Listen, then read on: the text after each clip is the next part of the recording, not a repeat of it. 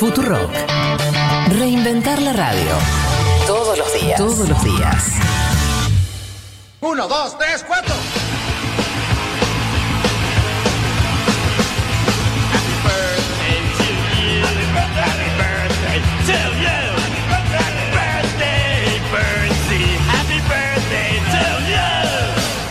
Y que pronto te vayas al infierno, carcamal. Ahí va. Feliz cumpleaños a nosotros mismos. Tres años, che. ¿Cómo anda ahí la voz de del otro original? ¿Viste como las bandas que van, van teniendo reemplazos con los años? Pero a veces quedan algunos que son lo- eh, de la formación original. Juan Manuel Pero era otro mundo, señor. ¿Usted se acuerda? Primero de octubre del 17. Yo, ya estoy mareado, yo ya estoy mareado. ¿2017? Escúchame, el Partido Popular gobernaba España. Sí. Macri gobernaba Argentina. Podíamos ir a la cancha o al cine. Temer, Temer gobernaba Brasil tras el golpe, pero no se sabía nada de un tal Bolsonaro. Lula estaba libre, increíble. Mm. Lula estaba libre, Evo Morales era presidente de Bolivia. Muchas cosas eran distintas. Eh, ya estaba Donald Trump. Claro. Eh, octubre de 2017. ¿Sabes que me cuesta eh, ubicarme? Me cuesta mentalmente volver a, a esa situación. Macri había ganado las legislativas hacía poco. O Eh, estaba, la- o todavía no las las, había estaba ganado. por ganar, Las, estaba, por ganar. Mirá vos. Eh, y recordemos que eh, ese- esa primera formación la hicimos con dos grandes amigos, Martín Shapiro y Julia Rosenberg, con los cuales compartimos los primeros, buena parte de esos primeros tres años. Eh, pero ahora les toca festejar, porque esto es así. Vos entrás en el equipo y te, con lo mal y lo bueno. Así que eh, eh, saludo al señor Juan Elman y a la señora Leticia Martínez, quienes son acreedores Mm. de, de los festejos también. Por más que Claro. estuvieron. ¿Cuánto estuvieron de estos tres años ustedes? Y Sí. menos, menos un año. Pero Sí. igual pensaba, ya estamos por cumplir un año, Eso iba a porque arrancamos al comienzo. Claro. Pero bueno, esta pandemia que nos hizo perder un poco en el tiempo, pero ¿Viste? ya un año me parece bastante. No sé, Juan, ¿qué pensás? Sí, pero viste cómo son los populistas. Entran y ya se adjudican Sí, se adjudican todo. todos los festejos. Un programa de, de largo plazo, con planificación y el que llega festeja, es así. Eh, Llegábamos eh, tres horas, ¿no? Es verdad, ustedes son la formación de las tres horas. Veremos quiénes quedan para, lo, para festejar los cuatro, los cinco, no sé. Yo no sé si voy a estar, eh, aviso. ¿Cómo? ¿Cómo no vas a estar? y no, pero es, todo, seguir. todo cambia, todo cambia. Lo importante es que se mantenga el espacio. Eh, porque la verdad, y esto no es que no es para ponerse muy serio, pero no, hay- no abundan los programas de política internacional. Esto lo decimos algunas veces desde acá. eh, pero no, no, no es. eh, es una temática súper importante que por algún motivo que se me escapa, los distintos medios de comunicación no la tienen en la prioridad de sus agendas todavía hoy. Increíble. Pandemia mundial de por medio, eh, sismas eh, internacionales por donde quieras ver, conflictos Ganamos entre un potencias. espacio, ¿no? Ganamos un espacio, podemos decirlo. Así es.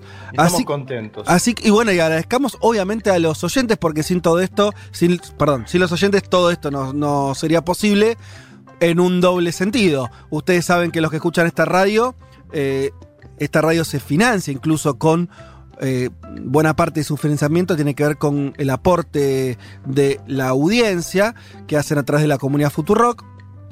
Así que eso de movida. Y después porque este programa también fue, en estos tres años fuimos armando, ¿no es cierto? Una audiencia eh, que fue creciendo, este año creció un montón, estamos súper contentos en ese sentido. Suponemos también que algo tiene que ver con lo mal que está el mundo, lo bien que está este programa. Pasa, es un poco, es un poco así también, ¿o no? Eh, pero bueno, eh, según lo que nos dicen, eso, en este año tan, tan complicado y con, con tantas novedades en relación a, a la pandemia y a lo que ocurre en el mundo, algunos sintieron que tenían que informarse un poco más. Así que bueno, nosotros brazos abiertos y recibimos a todos. No sé si quiere agregar algo alguno de ustedes sobre este festejo. Antes No, de y pedimos, pedimos que nos manden mensaje, ¿no? A las y los oyentes, Fede. Mm. ¿Qué te Perfecto. parece? Hoy vamos a hacer entonces algo nuevo. Que es, vamos a pedirle, como siempre, pueden escribirnos a través de la cuenta de Twitter o a través de la aplicación de sus teléfonos, de, de la aplicación de la radio. Pero hoy vamos a pedir que nos manden audios. Queremos Ay, qué bueno. el amor a través de los audios. Que nos digan, no sé, lo que quieran. Lo, que, quieran. pero poder escucharlos, Mm. escucharlos. Y los vamos a pasar. Los vamos a pasar. Ponemos, un límite de, de tiempo por las dudas, porque viste, Pongamos. de WhatsApp y te, Sí. te mandan un podcast por eso. No, está, está bien.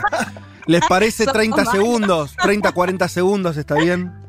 30 segundos. 30, listo. En 30 tenés que poder decir más o menos lo que quieras decirnos. Eh, así que hoy vamos a estar en un día especial festejando los tres años de Un Mundo de Sensaciones, los primeros tres años. Esto lo dejo grabado, los primeros tres años. Eh, este programa me parece que tiene pasta para durar muchísimo. ¿Viste cuando estemos con bastón, ya viejitos, habiendo despedido a alguno de la chacarita, quien te dice? Y este- Ay, no, no. Señor, tengo todas las fichas yo, chicos. Tengo todas las fichas yo. Así que no, eh, me lo digo a mí mismo.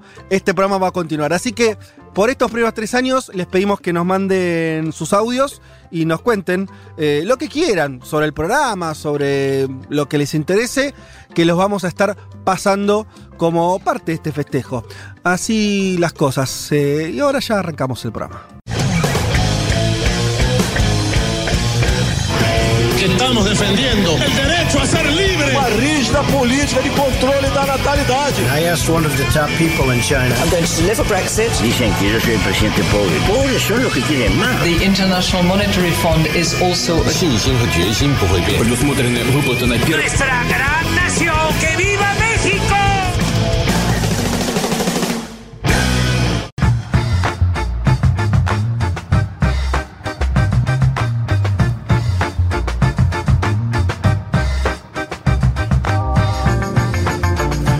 Buen domingo para todas y para todos. Empezamos formalmente este programa especialísimo, el número 138, que además coincide con el tercer aniversario de la emisión de este ciclo Un Mundo de Sensaciones, programa de política internacional que estamos muy contentos de hacer junto a ustedes.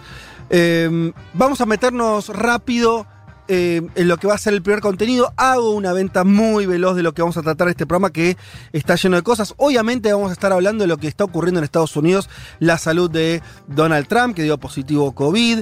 Vamos a estar también eh, hablando de, varias cuestiones ligadas eh, a la coyuntura norteamericana y a las elecciones que se acercan. Vamos a estar hablando con Leticia Martínez, que nos trae un tema muy, muy interesante, que es eh, la disputa territorial que existe en una parte del Sahara, la conformación de un país ahí, reconocido, no reconocido. Vamos a estar hablando de eso rápidamente y también de otra coyuntura muy regional, muy relevante que tiene que ver con las elecciones en Bolivia, que se nos vienen encima. Empezó la campaña, ayer hubo de- debate presidencial televisado. De todo esto nos va a hablar Juan Manuel Carr.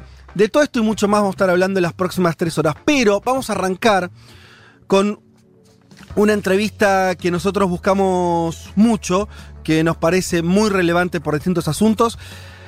Ya estamos en comunicación con Daniel Jaude, él es alcalde de la comuna de Recoleta, eh, en Santiago de Chile, o de lo que podríamos hablar, ahora nos explicará mejor, digo yo desde acá de Buenos Aires, algo así como el conurbano de Santiago de Chile, y es además dirigente del Partido Comunista de Chile. Eh, Daniel, te saluda Federico Vázquez de Buenos Aires, ¿estás ahí? Hola Federico, sí, acá estoy. Un abrazo a ti y a todos y todas quienes nos están escuchando. Bueno, eh, Daniel, muchísimas gracias por, por atendernos y queríamos empezar el programa directo eh, con tu palabra, así que tenías también otros compromisos más tarde, pero nos parecía muy central eh, darte también a conocer entre el público argentino, porque nos parece varias cosas que queríamos hablar con vos. Primero, hablar de- de tu lugar como alcalde de la comuna de Recoleta. Fuiste reelegido en el 2016 con eh, más de la mitad de los votos. Sos una figura política central ahora en Chile y obviamente además... eh, el Chile está atravesando, como todo el resto del mundo, eh, una pandemia, pero está pronto también a tener un, un acontecimiento político de gran magnitud como es el referéndum para abrir la reforma constitucional. Si querés, eh, ¿te parece arrancar por que nos digas rápidamente cómo está la situación sanitaria en Chile? Digo esto porque cada vez que hablamos con un protagonista de la política en cada, en cada país, arrancamos por ese tema. ¿Cómo está hoy Chile en relación al COVID? Mira, estamos en una situación que todavía es compleja. Tuvimos un inicio eh, muy bien enmarcado en cómo los presidentes empresarios del mundo enfrentaron la pandemia, tratando de bajarle el perfil, eh, además con una nula disposición eh, a asegurar el derecho a la salud, más bien preocupados de la economía.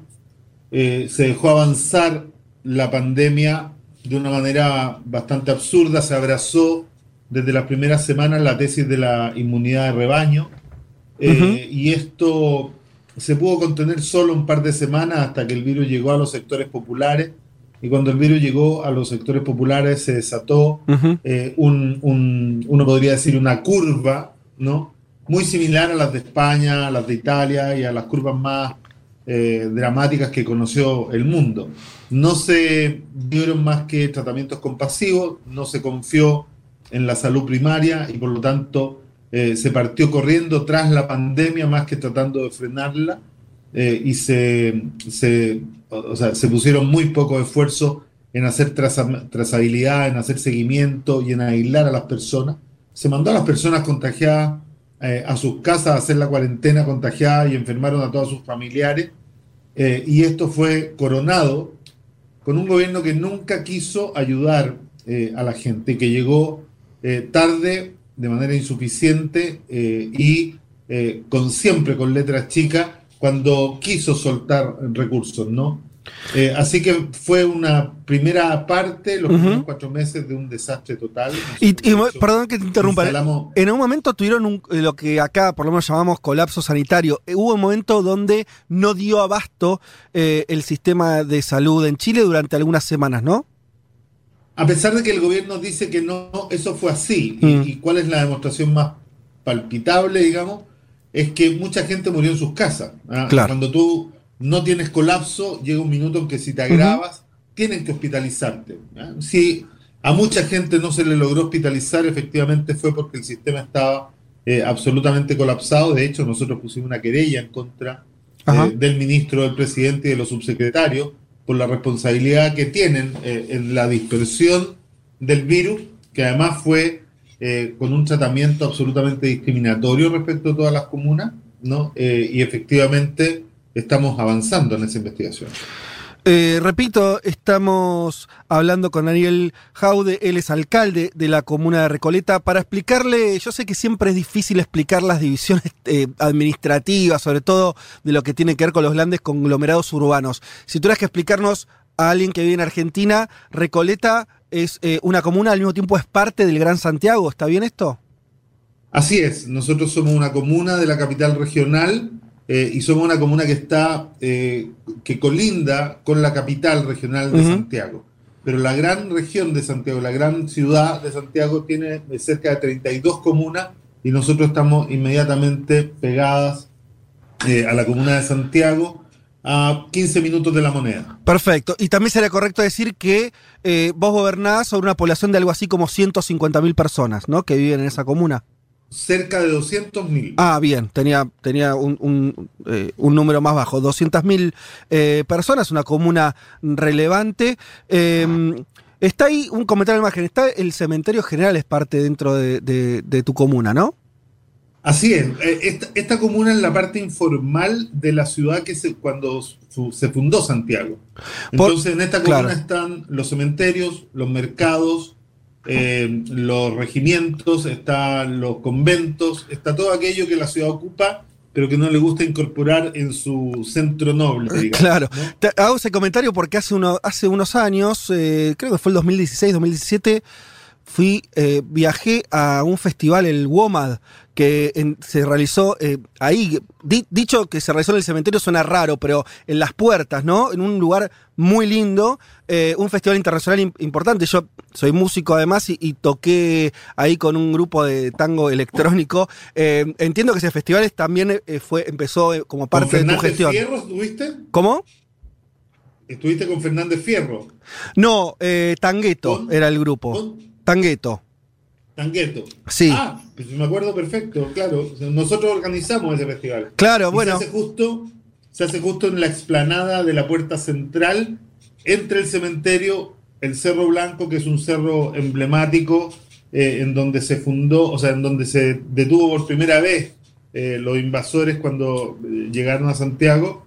y está además toda esta plazoleta que es maravillosa, que, que, que además cuando se viste para festival queda bien notable. Sí, ba- ba- bastante impresionante, porque además había dos escenarios en simultáneo, todo un despliegue enorme y, la verdad que, eh, bueno, felicitaciones porque además entiendo que es un festival que, que- se hace anualmente y muy, muy relevante. Em, metámonos eh, para... Y, a- y ahora ya abro a mis compañeros a que te hagan eh, las siguientes preguntas, pero quería que, que me... Lo primero cuando se conoce tu, historia política es, sos alguien un militante del, Partido Comunista de Chile que llega a la gestión de esta comuna y eh, que hace una gestión que parece que está bastante más corrida a la izquierda de lo que diría que es el posibilismo chileno de las últimas décadas, eh, marcado en la concertación. Eh, ¿Esto es así? ¿Cómo, te- cómo explicás ese, ese proceso tuyo de gestión que, que a priori parecería irse de lo que eh, se decía que no podía hacerse en Chile, que era salirse de las líneas más neoliberales o, de consenso eh, sobre las políticas de mercado? Efectivamente, nosotros desde que llegamos comenzamos a desarrollar eh, una gestión política, además de innovadora, completamente fuera de la caja neoliberal. ¿no? Y empezamos a hacer que el Estado en el ámbito de los gobiernos locales lograra intervenir una serie de mercados eh, que o no funcionaban o funcionaban eh, muy mal, coludidos, de manera abusiva. eh, y empezamos primero con algo que fue muy potente, que quizás fue la, la iniciativa que más se conoce, que es la farmacia popular. Eh, nosotros en Chile tenemos los medicamentos más caros del mundo, ¿no? Hay mucha gente que hace incluso eh, turismo, eh, turismo farmacéutico Argentina, e incluso le sale más barato pagando el pasaje, ¿no? Y trayéndose sus medicamentos para seis meses, ¿no? Y esto fue la primera iniciativa, la farmacia popular, que fue replicada en más de 190 municipios después de que todo el mundo salió a, a- a tildarla, sobre todo la derecha, de que era inconstitucional, de que esto no se podía hacer. Eh, y cuando le demostramos a todo el mundo que estábamos cumpliendo completamente con la, con la ley escrita, pero no con el espíritu de la ley, eh, tuvieron que resignarse. Eh, y después de eso salió la óptica popular, la Ajá. librería popular, la disquería popular, la universidad abierta y la inmobiliaria popular dentro de las que son más conocidas, ¿no? Hay, eh, hay un sinnúmero de otras iniciativas como Salud en el Barrio, eh, o como la licencia de conducir, o con la reforma educacional, con cogobierno, pero efectivamente esta fue una, una gestión eh, completamente distinta a las gestiones que se habían hecho en los 30 años anteriores. ¿Y no te etiquetaron como populista todavía? No, han tratado, efectivamente. imagino. La verdad es que nosotros no. Primero, ah, yo no tengo un concepto peyorativo de lo populista. Cuando uno busca lo populista en el, en el diccionario, eh, se habla de aquel que pretende dar respuesta a las necesidades del pueblo. Así que la verdad es que si alguien me quiere llamar populista, me da un poco lo mismo, ¿no? Eh, creo que es un, un concepto que está manoseado, eh, pero que efectivamente en estricto rigor los que tratan de, entre comillas, eh, perjudicarte llamándote así, son aquellos que sienten que hay una sola forma de economía eh, y que las cosas no se pueden hacer de otra manera, por lo tanto están limitados por su propio intelecto. Daniel, Leticia Martínez te saluda, ¿cómo estás? Muy bien, Leticia, un abrazo. Eh, primero quiero decir que tuve la oportunidad de ir a conocer todas las ópticas populares y demás de, Recoleta y de la dificultad que tienen muchos eh, chilenos y chilenas justamente si en su comunidad no tienen una óptica o una librería, también como contaba Daniel. Daniel, te saco un poco igual de la comuna. eh, yo lo, he comentado acá en otro programa que siempre me llamaba la atención cuando iba a Chile, ese respeto barra miedo que se le suele tener o se les solía tener a los carabineros. Eh, en las protestas o después de las protestas me llamó mucho la atención también ver ese cambio, al menos que se vivía en la calle cuando de repente un chico o una chica se tapaba un ojo al cruzarse a un carabinero en señal de eh, los disparos y de hecho, bueno, los casos de los chicos que directamente quedaron ciegos en las protestas. Y este fin de semana tuvimos que ver esta imagen tan triste de un carabinero empujando eh, a uno de los, un chico de 16 años en medio de las protestas al río. ¿Crees que cambia un poco esta situación? ¿Crees que el chileno o la chilena se presenta de otra manera ante este abuso policial que se vive en Chile desde hace décadas? Sin duda, hoy día hay una disposición completamente distinta, eh, porque se le ha perdido el miedo a Carabinero, ¿no? Se ha perdido además, eh, se ha ido perdiendo eh, este, entre comillas, respeto a la función que cumplen, porque además ellos han hecho un gran esfuerzo por degradar su propia institución. O sea, hoy día Carabinero está cruzado eh, por escándalos de corrupción que son tremendos, ¿no? Hay generales imputados de haberse robado miles de miles de eh, millones de pesos, eh, además, con complicidad de algunos actores de Contraloría que revisaron antes de ahora sin llegar a, sancionar a nadie. Entonces, efectivamente, hoy día está muy debilitada la imagen de Carabinero, ya muy poca gente lo respeta, salvo aquellos que se identifican eh, con la violación a los derechos humanos eh, y eh, la irrupción de las nuevas generaciones en la política ha puesto un, un, ambiente completamente distinto en la calle. ¿no? No, no pasa esto con los mayores, pasa sobre todo con los nacidos después de la salida de la dictadura. Claro. Daniel, ¿qué tal? Juan Elman lo saluda. Quería hacerle una consulta un poco vinculada con esto de la coyuntura que usted mencionaba recién, y un poco lo decía Fe, estamos en la recta final del plebiscito, si nos podría contar qué es lo que se juega ahora a fines de octubre, por qué es importante, qué escenario se abre con este plebiscito para la reforma constitucional. A ver, nosotros somos el único país eh, de América Latina, eh, compañeros y compañeras, que salimos de la dictadura, pero mm. manteniendo la constitución de la dictadura, el sistema de la dictadura, el modelo económico, manteniendo impunidad para los crímenes de la dictadura, eh, y esto fue un proceso tremendamente largo, ¿no? Eh, y quienes en ese entonces decíamos que era imposible salir de esa manera, eh, teníamos una posición minoritaria en la sociedad porque una posición mayoritaria fue la de efectivamente pactar esta salida acotada y esta salida además supervisada por las Fuerzas Armadas y de orden y con un modelo político en donde cuando ganaran los contrarios a la, a la dictadura, nunca iban a poder desarrollar su programa porque había un parlamento que siempre le daba la mayoría eh, a la derecha, a pesar de que fueran una minoría electoral, ¿no? Entonces, tenía una serie de trampas, de obstáculos. Eh, y esto lo digo porque el 25 entonces significa la primera oportunidad real en 30 años de historia de votar a la basura, la, eh, al basurero de la historia, la constitución de Pinochet y empezar de verdad la primera transición a una construcción de un Chile democrático. Piensen ustedes que, por ejemplo, hace tres semanas o hace dos meses, no, no, recuerdo bien, se votó la posibilidad en el Parlamento de transformar el agua en un bien nacional de uso público. Tenemos una crisis hídrica por la, por la privatización del agua y por la separación de esta respecto de la tierra, que es brutal. Eh, y en esta votación, 12 senadores de derecha votaron en contra y 24 de oposición votaron a favor mm. y ganan los 12 en nuestra constitución.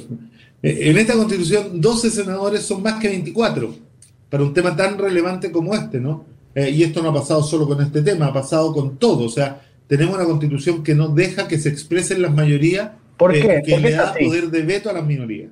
¿Por, qué, se, ¿Por, qué es posible que estos 12 senadores bloqueen el proyecto?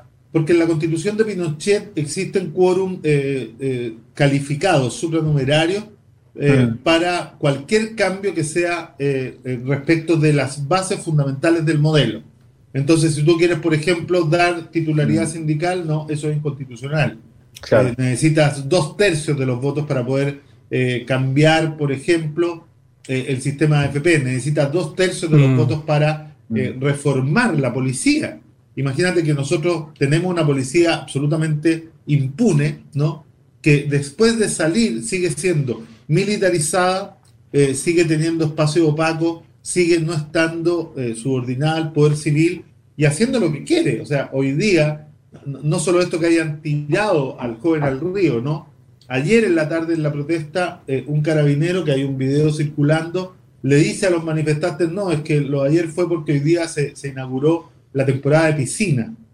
O sea, imagínense la brutalidad y el desprecio por la ciudadanía ¿no? y por las normas democráticas que tiene la institución de carabineros.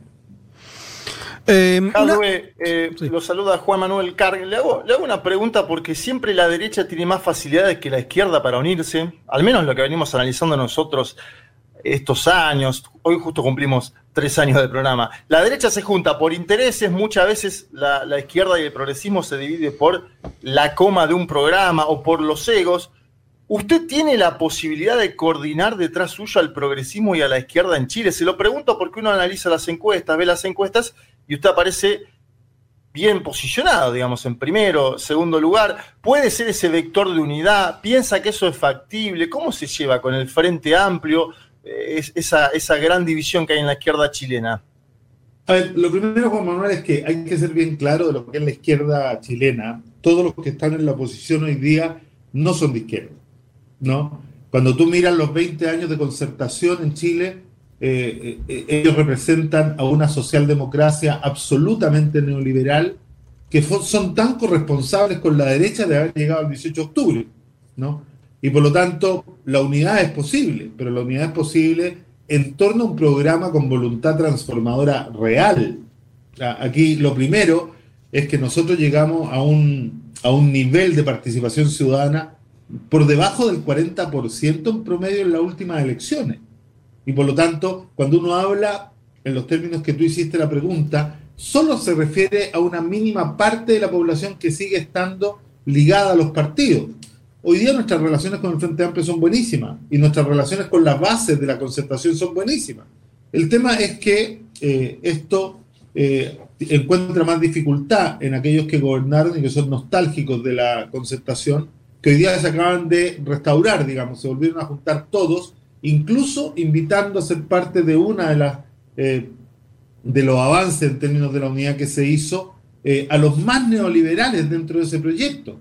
Entonces, lo que todos tenemos claro, y esto es lo que hay que poner al centro, es que hay una mayoría de chilenos que no quiere volver a un, no, no quiere tener un segundo gobierno de derecha, pero esa misma mayoría yo creo que tiene la misma convicción respecto de que tampoco quiere volver a los gobiernos de la concertación. ¿Usted no quiere unidad entonces? ¿Usted no quiere unidad con la centroizquierda? Se lo pregunto no, concreto. No, no, no, no, todo lo contrario. Yo quiero unidad, pero en un programa transformador. O sea, si tú me preguntas si efectivamente hoy día la unidad solo puede ser para desplazar a la derecha del gobierno, volviendo a poner a los que privatizaron las sanitarias, a los que privatizaron las calles, a los que crearon el crédito universitario y endeudaron a todos los jóvenes, ¿no? A los que efectivamente eh, profundizaron eh, el poder de la banca, a los que fueron directores de las AFPs. Yo creo que la gente eso lo castigaría. O sea, de hecho, eh, esta posición que nosotros tenemos por primera vez en 108 años de estar encabezando las encuestas no se había dado jamás porque el nivel de hastío y de desconfianza respecto de ese, entre comillas, centro político que gobernó 20 años seguidos es tremendo. Entonces, está bien, todos queremos la unidad, pero la unidad tiene que ser basada en dejar hablar a la ciudadanía. Entonces, la unidad sí, pero a través de primaria. No queremos unidad con veto, ¿no? yo no sé si ustedes vieron, pero cuando la primera vez que salí primero en una encuesta, eh, me fueron a preguntar si yo estaba disponible, dije que estaba disponible, y salió todo el arco de la centroizquierda a decir cosas como, no, mira, Chile se merece más que al Partido Comunista, eh, así ninguneando y vetando como que si en la democracia chilena todos pudieran ganar menos los comunistas. Los comunistas podemos salir segundos, terceros, cuartos, puede haber un, eh, incluso, ¿no? Llegando al absurdo de que alguien que estafó y que se robó un banco entero en la década del 80 puede ser presidente de la República, pero los comunistas pareciera que estamos vetados. Entonces, esto es lo que hay que cambiar eh, y yo creo que eh, la única alternativa a derrotar a la derecha es con unidad, pero en torno a un proyecto transformador y no un proyecto autocomplaciente respecto a lo que se hizo en los últimos 20 años. Estamos hablando con Daniel eh, Jadwe, te había dicho mal, tenía mal anotado el apellido, Daniel Jadwe, eh, alcalde de la comuna de Recoleta. Te quiero hacer la última eh, y me parece que va a estar bien porque mm, lo vamos a poder unir con lo que venís respondiendo respecto de, de la unidad de la izquierda y demás. El- la coyuntura del plebiscito, del referéndum y, de la apertura de la constituyente, porque, digo, eh, salvo que, que tus números sean otros, lo que nosotros vemos de acá es que hay una. Las encuestas vaticinan que el sí a la reforma va a ser bastante amplio y que incluso el sí a que sea una constituyente plena, o sea, no mixta con componentes de actuales eh, legisladores, sino que va a ser completamente nueva, también tendría mayoría. O sea, sería la, la opción que entiendo están impulsando ustedes la que eh, abriría el proceso. Si es así, eh, eh, ¿ustedes entienden que eso abriría otro escenario después político para las futuras presidenciales? ¿Unís este proceso constituyente con eh, el, el próximo gobierno que venga en Chile? A ver, los números son los que ustedes tienen. Eh, lo que dice el promedio de todas las encuestas es que el apruebo por la nueva constitución estaría sacando 75% eh, y que la convención constitucional sería aprobada con un cerca de un 65-67%. Esto va a ser un gran desafío y efectivamente eh, esa noche se va a abrir un, un escenario completamente distinto y va a pavimentar la unidad. Ahora, el 11 de abril próximo va a ser quizá el evento eh, más decidor, Claro. porque eh, hay que conseguir ahí el ordenamiento de la oposición de tal manera de que se consiga lo más cercano o ojalá eh, un, un constituyente más que los dos tercios, porque eh, en este proceso dejaron algunas trabas y algunos obstáculos, eh, no quisieron meter dentro de las posibilidades una asamblea constituyente de plenos poderes, Mm. precisamente porque el sistema que queremos dejar atrás se resiste a perder el control, ¿no? Entonces dejaron los dos tercios, dejaron la imposibilidad de revisar los tratados internacionales y una serie de cosas, eh, y yo creo que ahí se va a dar el máximo desafío de eh, construir la unidad. Ese día además se van a elegir gobernadores, alcaldes y concejales, ¿no? Va a ser un día eh, con una elección bastante amplia, en cinco elecciones simultáneas, pero yo creo que va a ser efectivamente el minuto en donde se va a pavimentar la unidad. Ahora hay que decirlo, ¿ah? la derecha tampoco está tan unida como, como se muestra. Ajá. Hoy día la derecha tiene a lo menos tres almas, una de las cuales se niega a unirse eh, y que la vez pasada fue eh, la que provocó un golpe muy duro al presidente actual, ¿no? Eh, nunca la derecha había sacado en primera vuelta 36%, Mm. hace tiempo que estaban por sobre eso como promedio, y, y- y esa extrema derecha incrementó su poder llegando a un 9%, eh, y por lo tanto la unidad de la derecha también está por verse, ¿no? Clarísimo el panorama y, creemos desde acá también alentador, ¿no? En el sentido de que después de mucho tiempo, costó mucho, les costó mucho en las calles, con un costo humano muy alto, lo decía Leticia sobre la represión, que, vimos las imágenes desde acá tan terribles, eh, sobre todo el año pasado. Em, así todo, Chile parece haber logrado ganarse el derecho de volver a elegir. ¿no? De volver a elegir qué país quieren, con qué reglas se van a manejar y desde acá por lo menos nos parece que eso siempre es auspicioso. Siempre auspicioso, esta es primera vez en la historia de Chile, además, que vamos a construir eh, una constitución en una, eh, en una convención constitucional que además va a ser paritaria, la primera convención constitucional paritaria de la historia, ¿no? Faltan temas que resolver, falta la incorporación de nuestras primeras naciones. Eh, hoy día tenemos 11 primeras naciones reconocidas formal, formalmente en nuestro país y por lo tanto esperamos que se incorporen 28 escaños protegidos para ellas, eh, 11 mujeres, 11 hombres para mantener la paridad y 6 como una sobre representación del pueblo mapuche que por sí solo tiene un 75% de la presencia originaria eh, en los censos que, que están formalizados, digamos, ¿no? Claro. Eh, y, y hay algunos otros temas que quedan pendientes, como la participación de los independientes, pero esto es sin duda la mejor oportunidad que hemos tenido eh, en la historia de poder empezar a construir el país que queremos. Eh, desde Buenos Aires te mandamos un abrazo muy grande y ojalá esta sea la primera de muchas otras entrevistas eh, que tengamos con vos. Estamos hablando con Daniel eh, Jadwe, alcalde de la comuna de Recoleta en el Gran Santiago de Chile. Te mandamos un abrazo muy grande. Un abrazo a ustedes, muchachos, y a todos y todas quienes nos escuchan. Un, un abrazo fuerte y gracias por el espacio. Vázquez, Martínez, Carga. Hasta las 3 de la tarde. Un mundo de sensaciones. Futuro. Durante décadas, Irlanda entregó a los huérfanos a orfanatos de la Iglesia Católica para luego descubrir miles de casos de abuso sexual y asesinatos de niños muy bien documentados. Ah, delicias del primer mundo.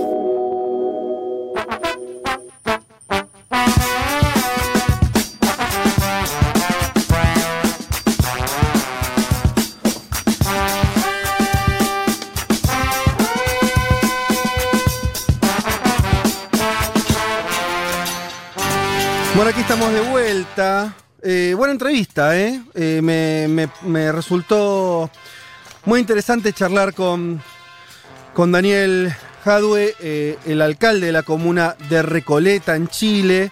Eh, creo que nos amplió el panorama y me parece que nos, nos prepara para lo que va a ser el debate político en Chile las próximas semanas y como Dil bien anotó, me parece, en abril, como por ahí queda un poco lejos todavía, pero eh, en abril él señala esas elecciones donde se van a elegir efectivamente quiénes van a ser los que escriban la nueva constitución, suponiendo que ahora se aprueba esa, mm, este, esa situación en el referéndum. y, y él veía que ahí sí iba a haber una situación política novedosa. Veremos qué, qué vota la gente, obviamente también. eh, cuánto, cuánto voto de izquierda, de derecha, de qué tipo de izquierda, como nos hablaba también eh, Jaude sobre los distintos sectores, si habrá unidad o no. Eh, pero bueno, me parece que se abre todo un panorama político más que novedoso. Dicho todo esto, yo hago una pregunta. Yo hago una pregunta. Cuando empezamos el programa, dijimos que la gente, invitamos a que los oyentes manden audios eh, en conmemoración de nuestro tercer aniversario. Yo no sé si la ¿Llegó producción tiene algún audio, les ha llegado algo, si quieren poner algo al aire, algún audio. Es el momento para empezar a escuchar alguno. A ver.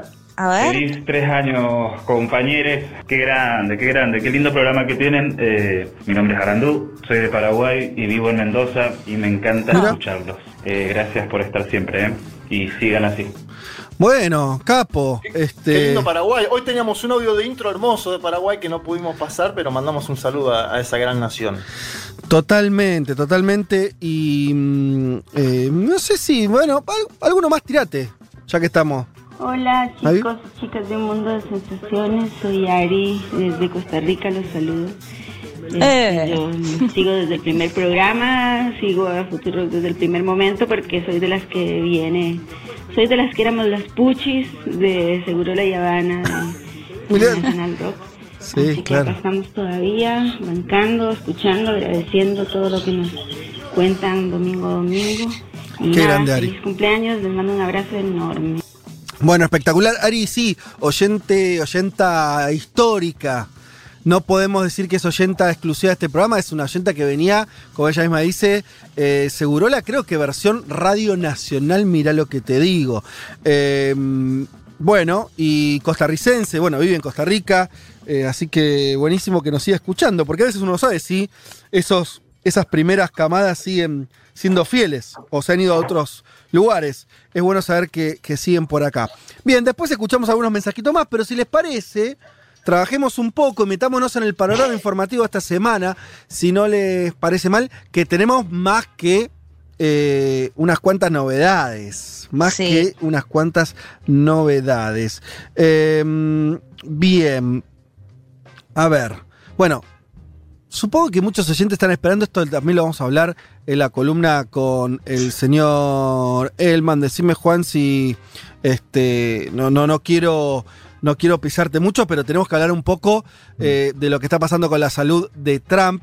Eh, no sé si ustedes tienen alguna confirmación de último momento. Como supongo los oyentes saben, se, se supo que eh, dio COVID positivo, él y su mujer, así como algunas personas más de su círculo de confianza y versiones muy contradictorias so- sobre si está bien, está mal, los titulares de los medios, de los principales medios de Estados Unidos hablando de preocupación, señales diferentes de, del equipo médico.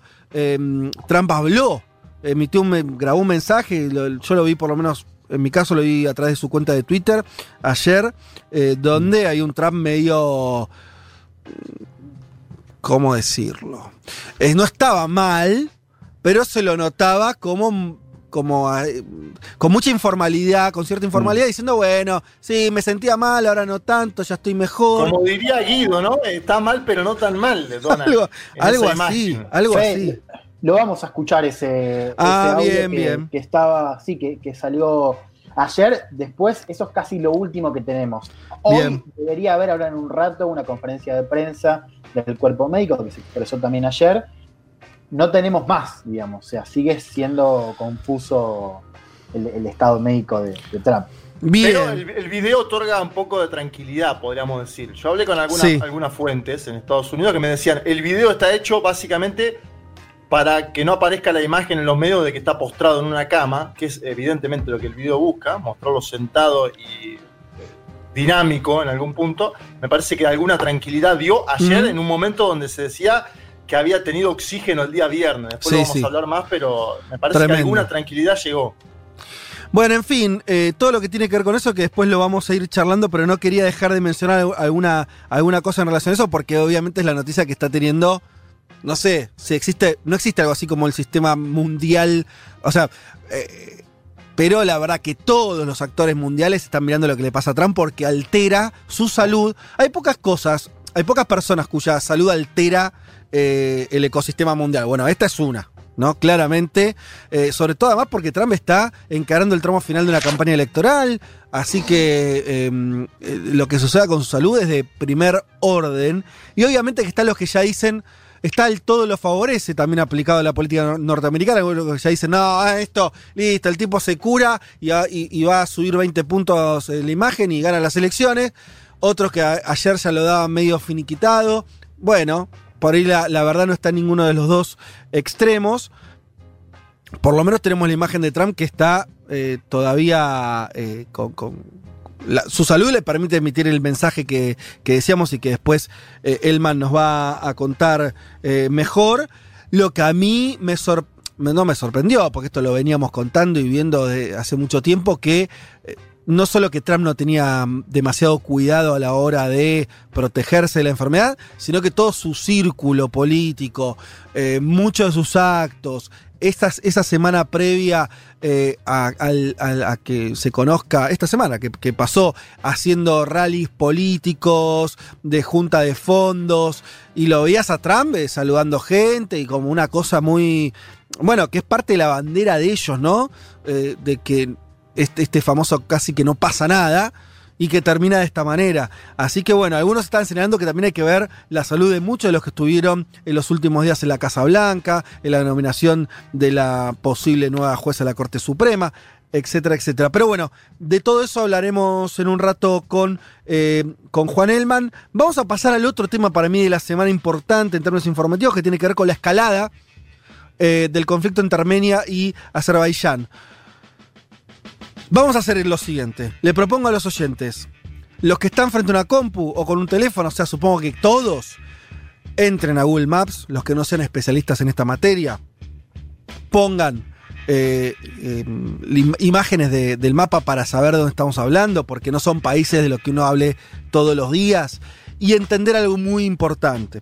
Estamos hablando de la región del Cáucaso, es una, es una especie de estrecho que está entre el Mar Negro y el Mar Caspio, está es como un cajoncito que está entre esos dos eh, entre esos dos mares y al norte tienen a, a Rusia y al sur aparece Irán y también Turquía muy cerca. O sea, es una región donde hay los países que vamos a contar ahora que entraron en conflicto, más Georgia y demás, que están rodeados, ¿no? Eh, en un paisaje montañoso con esta geografía que les acabo de contar.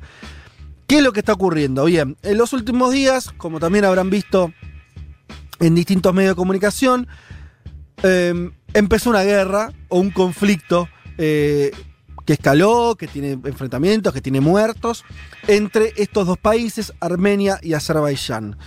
Em, básicamente es Azerbaiyán intentando recuperar un terreno, un territorio que le pertenece en términos que el mundo reconoce que es parte de Azerbaiyán, pero en los efectos prácticos no tenía dominio. ¿De dónde viene todo esto? Supongo que hay que hacer un poquito de historia, lo vamos a hacer breve porque esto no es una columna sobre el tema, pero para entender algo mínimamente hay que contar estos datos. Eh, amigos, eh, compañeros, si quieren agregar, eh, micrófono abierto. Una forma de entender esto es lo siguiente. Revolución Rusa de 1917, 1920 organizan todo el vasto territorio de lo que era el imperio ruso y dentro de eso tienen que acomodar a Azerbaiyán y Armenia. ¿Qué hace esta, la, revolución bolchevique? Primero, el territorio que estamos, del que estamos hablando ahora, que es Nagorno-Karabaj, el territorio en disputa, Alto Karabaj. Bien, ese territorio tiene mayoría abrumadora de habitantes armenios de origen armenio y, como decía, reclamado como parte del territorio de Azerbaiyán. Esa, es, esa, en esa diferencia eh, se acomoda el conflicto. Decíamos entonces, los bolcheviques cuando empezó la revolución tuvieron que acomodar ese territorio, administrarlo políticamente y primero hicieron lo obvio, que es decir, ok, tiene mayoría armenia, que sea parte de la, que, la novísima en ese momento República Socialista Soviética de Armenia, ¿sí? Era parte de, la, de, las URSS. Bien. Pero se quejó el Politburo de Azerbaiyán, el Partido Comunista de Azerbaiyán dijo, no, no, este territorio me pertenece, y cambiaron eh, allá por los años 20 y se lo dieron nomás eh, a, a, este territorio en disputa, el, el Alto Karabaj, a Azerbaiyán. Así quedó la cosa. Hasta que como ustedes pueden adivinar, cuando se empieza la disolución de la Unión Soviética a fines de los años 80, a principios de los 90, recrudeció, volvió este conflicto que estuvo tantos años eh, solapado. ¿Qué es lo que pasó?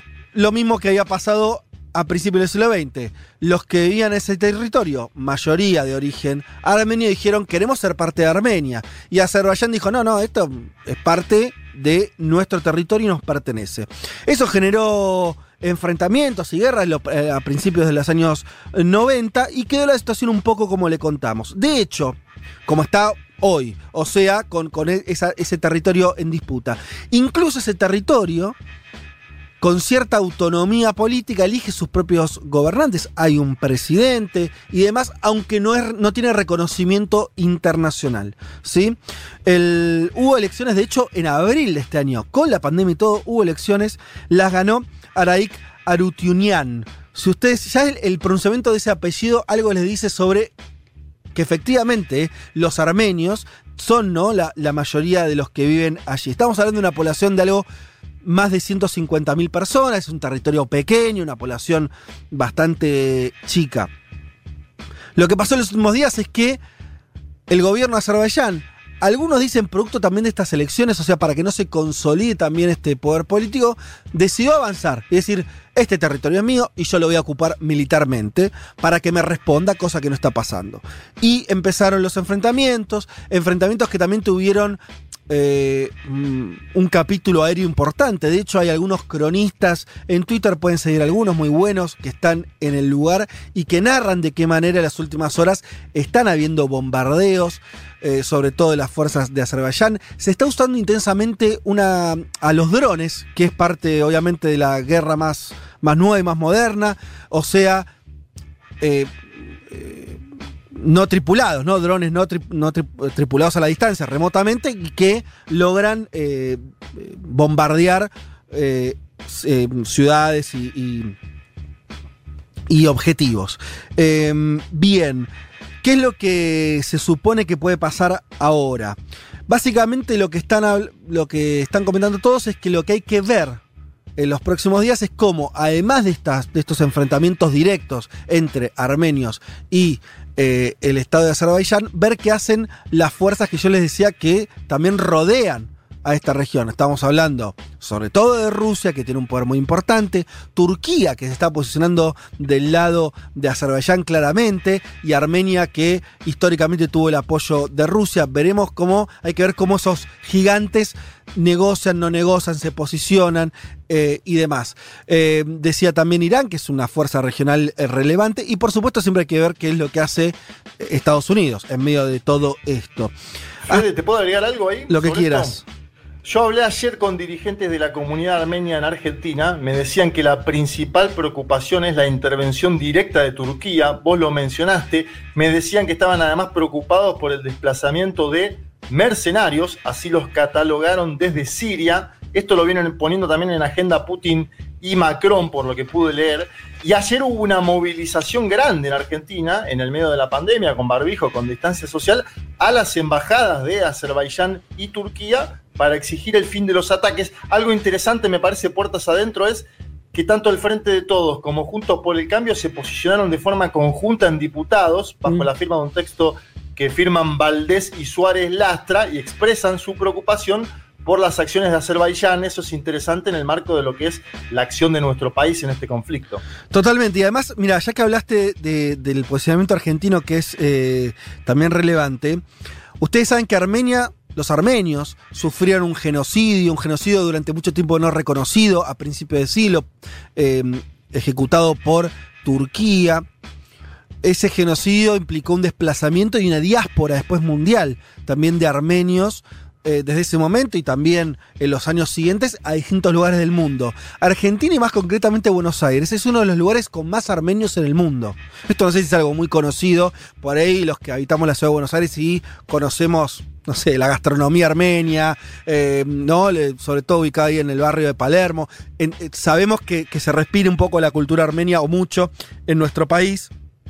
Eso tiene que ver con que la colonia armenia, y vos hablabas de las manifestaciones del día de ayer, la colonia armenia es muy relevante en, Argentina, después de, Estados Unidos, eh, algunos, bueno, Rusia por supuesto, algunos otros países, Argentina se posiciona hasta en el top 10 de los países que tienen más armenios eh, como población eh, inmigrante. También, dato relevante para, para, para entender la, la, cuestión, por lo menos los efectos políticos en Argentina.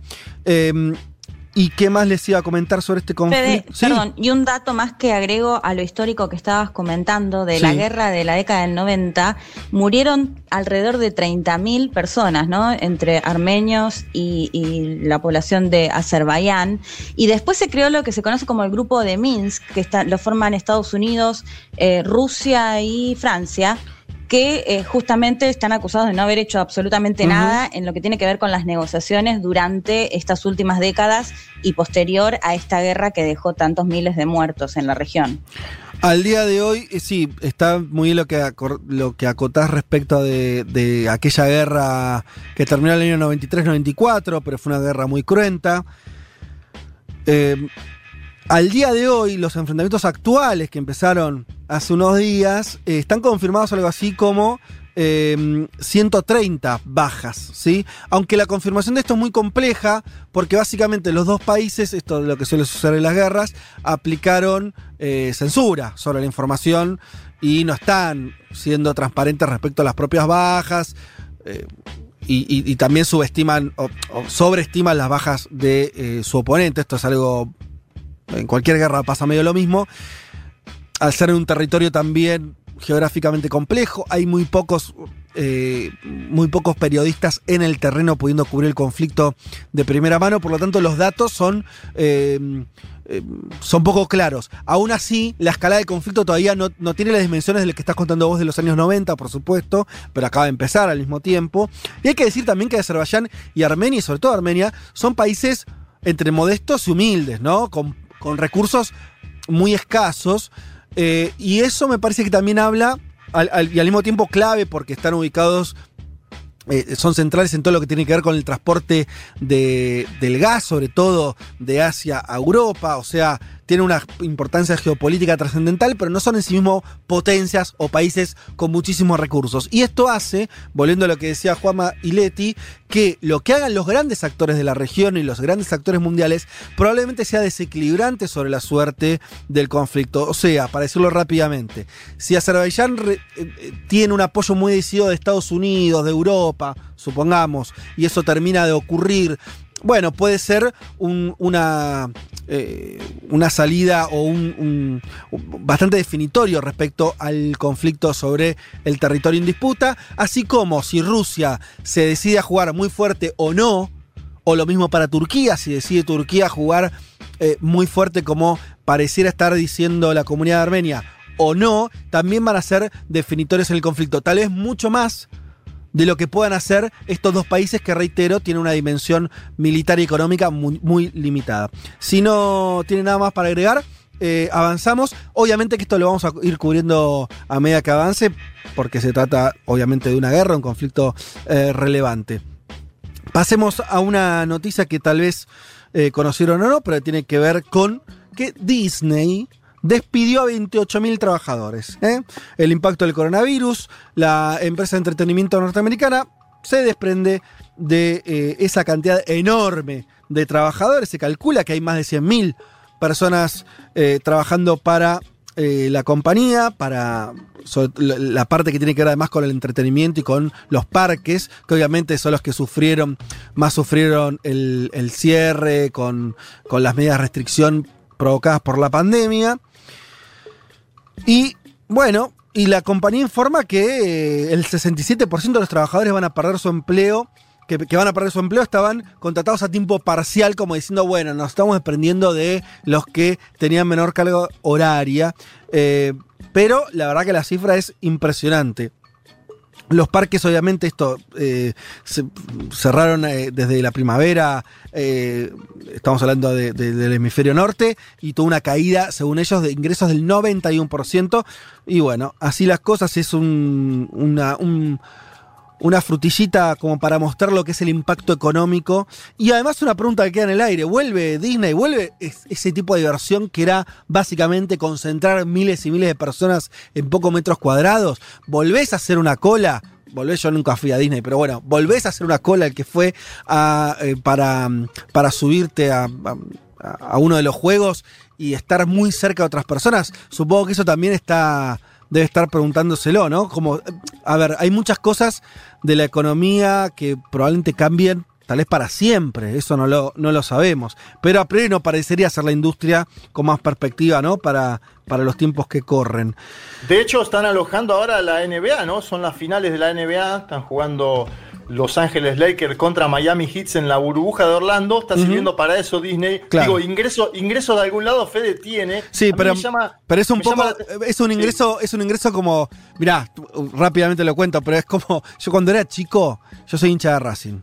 Cuando era chico se decía con cierta vergüenza que Racing estaba muy mal, hubo un tiempo que estaba muy mal económicamente, a fines de los 70, principios de los 80, alquilaba la cancha para que se guarden eh, como despensa, se lo usaban para guardar papas.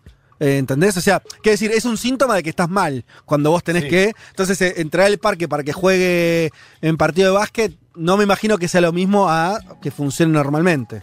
No, me llamó la atención a mí la noticia de los despidos porque Abigail Disney, la heredera del, del emporio Disney, era una de las principales promotoras del alza de impuestos a los millonarios. Me llamó la atención por eso, pero bueno, Mirá se ve que se puede estar a favor de subir Y los sí. impuestos a los multimillonarios y a la vez despedir a 28 mil personas. Lamentable la actitud. Digamos que en Estados Unidos además es muy fácil despedir gente, ¿no? Ese es el otro dato también. eh, si hay algo fácil de hacer en Estados Unidos es eh, contratar y despedir trabajadores. eh, tiene una seguridad este, sindical en ese sentido, de, protección respecto a eso muy, muy endeble. Y eso hace también que, bueno, que las empresas de buenas a primeras tomen este tipo de decisiones. Eh, bien, sigamos con otra noticia rápidamente. Ya vamos cerrando el bloque. Un buque de guerra de Estados Unidos navegó cerca de las costas venezolanas. Mira qué miedo. El, se trata del navío norteamericano. Ah, bueno, tiene el nombre. Mira vos. ¿dónde- ¿Qué, qué pasó? Bueno, no importa. Eh, después les digo el nombre del barco en concreto. Había informado a las autoridades venezolanas que iba a realizar operaciones de patrullaje contra el narcotráfico. Sin embargo, la Cancillería de Venezuela puso en duda esas afirmaciones y dijo, llama profundamente la atención el empleo de un buque de guerra con capacidad misilística de largo alcance para hacer una operación contra el narcotráfico. Y si yo soy el gobierno venezolano también me preocupo, dado el historial de los últimos meses, ¿no? Y, los últimos años, diría, de la, del vínculo con Estados Unidos. Y a todo esto, en Venezuela, Maduro ratificó las elecciones para el 6 de diciembre. ¿Ustedes se acuerdan?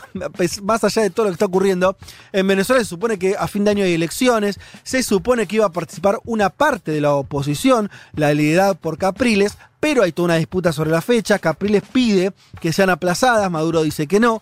Así que hay que ver si finalmente Capriles va a participar, si las elecciones al final se van a hacer en diciembre o Maduro aceptará la propuesta de Capriles.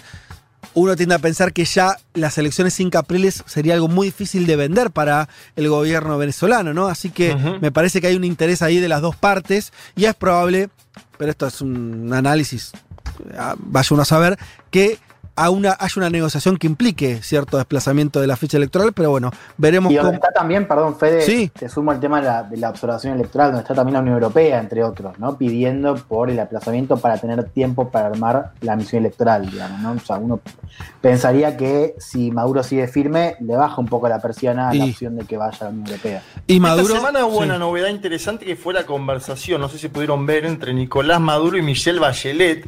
Digo esto como para agregar un condimento de que hay, hay cierto diálogo ¿no? entre dos actores. A ver, Bachelet le sacó dos informes durísimos a Nicolás Maduro que Durísimos. habla- hablaban de crímenes de lesa humanidad, casi, casi en, ese, en ese ángulo. Y se juntaron esta semana. Digo, ah, por ahí hay algo eh, interesante para analizar. Y, y lo otro que digo, cuando Mike Pompeo, creo que lo comentó Leti la semana pasada, Mike Pompeo fue a la frontera con Venezuela, ese mismo día fue que Capri le dijo no voy a las elecciones. A ver, hay cosas que son bastante evidentes. Claro, claro. Bueno, sí, me parece que, están. Lo, yo diría lo bueno, y le pongo mil comillas a la situación venezolana actual, es que no están congeladas las posiciones, ¿no? Pareciera que tanto el gobierno de Maduro, la, una parte de la oposición, o si querés las oposiciones, el, el escenario internacional, sobre todo la Unión Europea, que es un poco la que, como bien dice Elman, la que por ahí tiene la, la palanca para subir y bajar cierta legitimidad, de darle algún barniz de legitimidad a las elecciones, están todos ahí si, si lo tuviera que pensar en una imagen, una especie de mesa dando vueltas, pero no están. eh, eh, están hablando, de alguna manera, ¿no? Entonces, me parece que eso siempre. eh, Suma Bachelet, como bien decías vos. Entonces, me parece que eso siempre es mejor que eh, la una situación de crisis, pero además que no se mueve.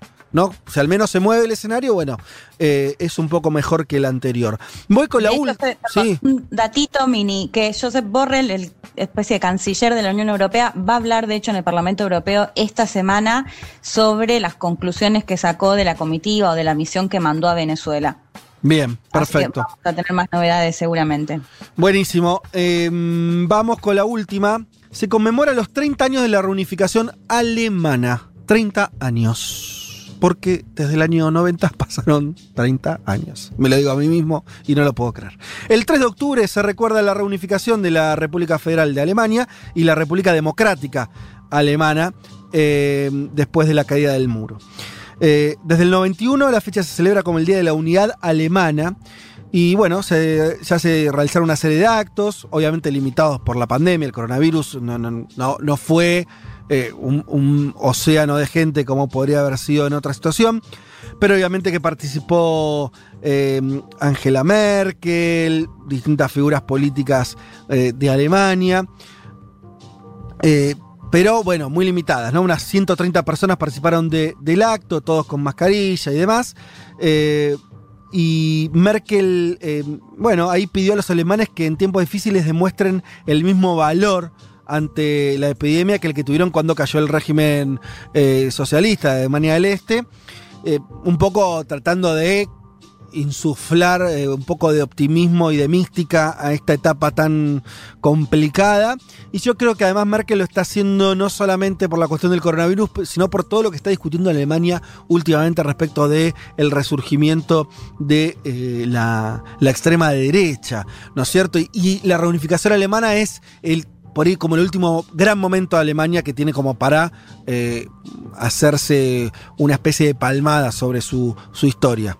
Te sumo un dato para agregar eso que decís vos, una extrema derecha que está en ascenso y que crece, el bastión de la extrema derecha es justamente el este de Alemania. Uh -huh. Entonces digo, me parece que este, esto, este aniversario se encuadró mucho y se discutió mucho en la desigualdad que tiene el este todavía, ¿no? todavía muy fuerte y muy persistente, uno puede comparar en cifras de desempleo, infraestructura, etcétera, con respecto a la parte occidental, al oeste. ¿no? Totalmente. Me parece que ese es un, un desafío que de acá en adelante va, va, a seguir siendo muy fuerte y que tiene que ver con el futuro de la extrema derecha. Y algo más, que es, eh, o algo más no, sobre esto que estamos contando, se habla mucho de reunificación de Alemania y eso es como el título oficial que tiene, pero la verdad que se trató de una anexión. Y el problema de las anexiones es que se pueden hacer bien o mal también, ¿no? O sea, esto que está contando Elman de que todavía el este, toda la región que fue anexada, porque, digamos la verdad, o sea, tanto por la decisión de los ciudadanos del el este de tirar el muro y pasar del otro lado, no es que pasaron de los dos lados, se fueron de un lado para el otro, eh, y el que quedó en pie fue el Estado occidental, de Alemania occidental, el, Estado capitalista. El otro implosionó.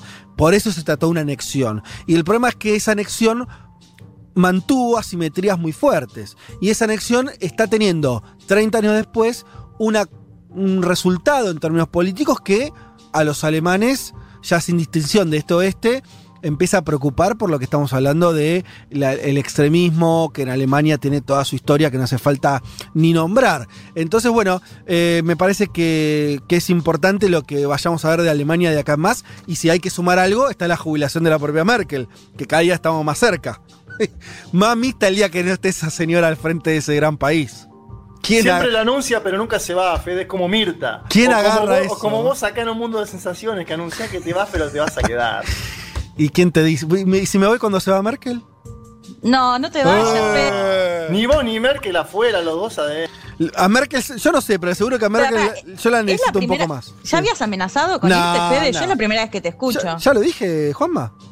Eh, varias veces de forma privada, en algún asado, dice el año que viene no, el año que viene no, pero siempre vuelve. Mira, lo que no sé, lo que se va es este panorama informativo, ya estamos pasados, ya volvemos. Un mundo, un mundo de, sensaciones. de sensaciones. Vázquez, Carg, Martínez, Elman. Información justo antes de la invasión zombie.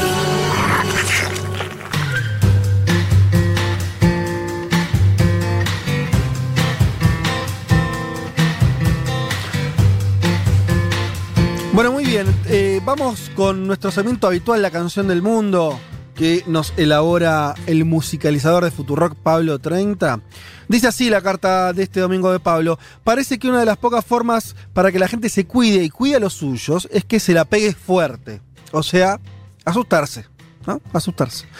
Dice que miremos el caso de Italia, si no. Fue el epicentro de la pandemia. En marzo, ¿se acuerdan? Italia, Lombardía, los viejitos muriendo en sus casas, situación totalmente descontrolada. Y el ahora, audio del alcalde, ¿no? ¿Te acordás el audio del alcalde? El audio del alcalde desesperado, diciendo que la gente no, no se haga la loca. Ahora eh, está conteniendo el embate de la enfermedad mucho mejor que otros países cercanos a Italia. Esta cosa del virus que también tiene sus, sus, momentos, ¿no es cierto? Hace unos meses el caso de Italia sorprendía al mundo por la rapidez con la que el virus se propagaba y ahora las cifras presentan a Italia mucho mejor, incluso eh, respecto de este contexto europeo. ¿Qué está haciendo bien Italia? Según el periodista de la BBC, Julian Miglierini, la causa más importante es que hay gente que dice que el efecto de principios de año en la población, o sea, lo que decía al, al principio Pablo, el miedo hizo que los italianos sean mucho más conscientes de los riesgos. Los italianos se están cuidando para que no les vuelva a pasar, porque además esto, obviamente, nadie tiene comprado hasta que no haya vacuna, nadie puede decir, listo, ya fue. Así que, lamentablemente, parece que lo que está funcionando es haber el trauma, haber transitado una situación muy crítica y ahora cuidarse más. Agrega el, epidemiólogo Andrea Crisanti que los italianos se tomaron muy en serio todas las medidas para evitar la propagación del virus. Y hay una concepción de que no se puede cantar victoria porque quizás en dos semanas empiezan de vuelta a subir los casos. Pablo con todo esto dice, bueno, vamos a prepararnos entonces para este momento, para el momento feliz, para cuando todo esto se termine. Vamos a cantar victoria y vamos a hablar entonces hoy de un músico italiano, un gran músico, Giorgio Modorer, que es uno de los grandes compositores italianos de las últimas décadas y de las canciones más alegres que uno pueda recordar. Por el nombre no te dice mucho, algunos seguramente sí, otros no, pero las canciones las vas a conocer seguro. Vamos a Alemania a principios de los años 70. Giorgio conoce a eh, Pete Bilot, un británico que experimentaba con sonidos electrónicos. Alemania, Berlín, años 70. Y una joven cantante norteamericana, Donna Gaines, que después sería conocido como Donna Summer. Ya ahí por ahí nos pesa conocer más ese nombre. Ese trío artístico iba a dominar la música disco de los años siguientes, de los años de las décadas siguientes y sobre todo de la década del 70 y principios de los años 80. En el 79, eh, Modorer publica el álbum E igual a MC al cuadrado. Y es el primero en grabarse en forma digital utilizando samplers, sequencers, teclados modulares, vocoders y marca un antes y un después en la música techno. En la década del 80 produce las bandas sonoras, de, de la historia sin fin de la película, eh, Cat People, también un tema donde el tema central es cantado por David Bowie, American Gigolo, Scarface, Flash Dance, y ganó dos Oscars por justamente música original para algunas de estas películas.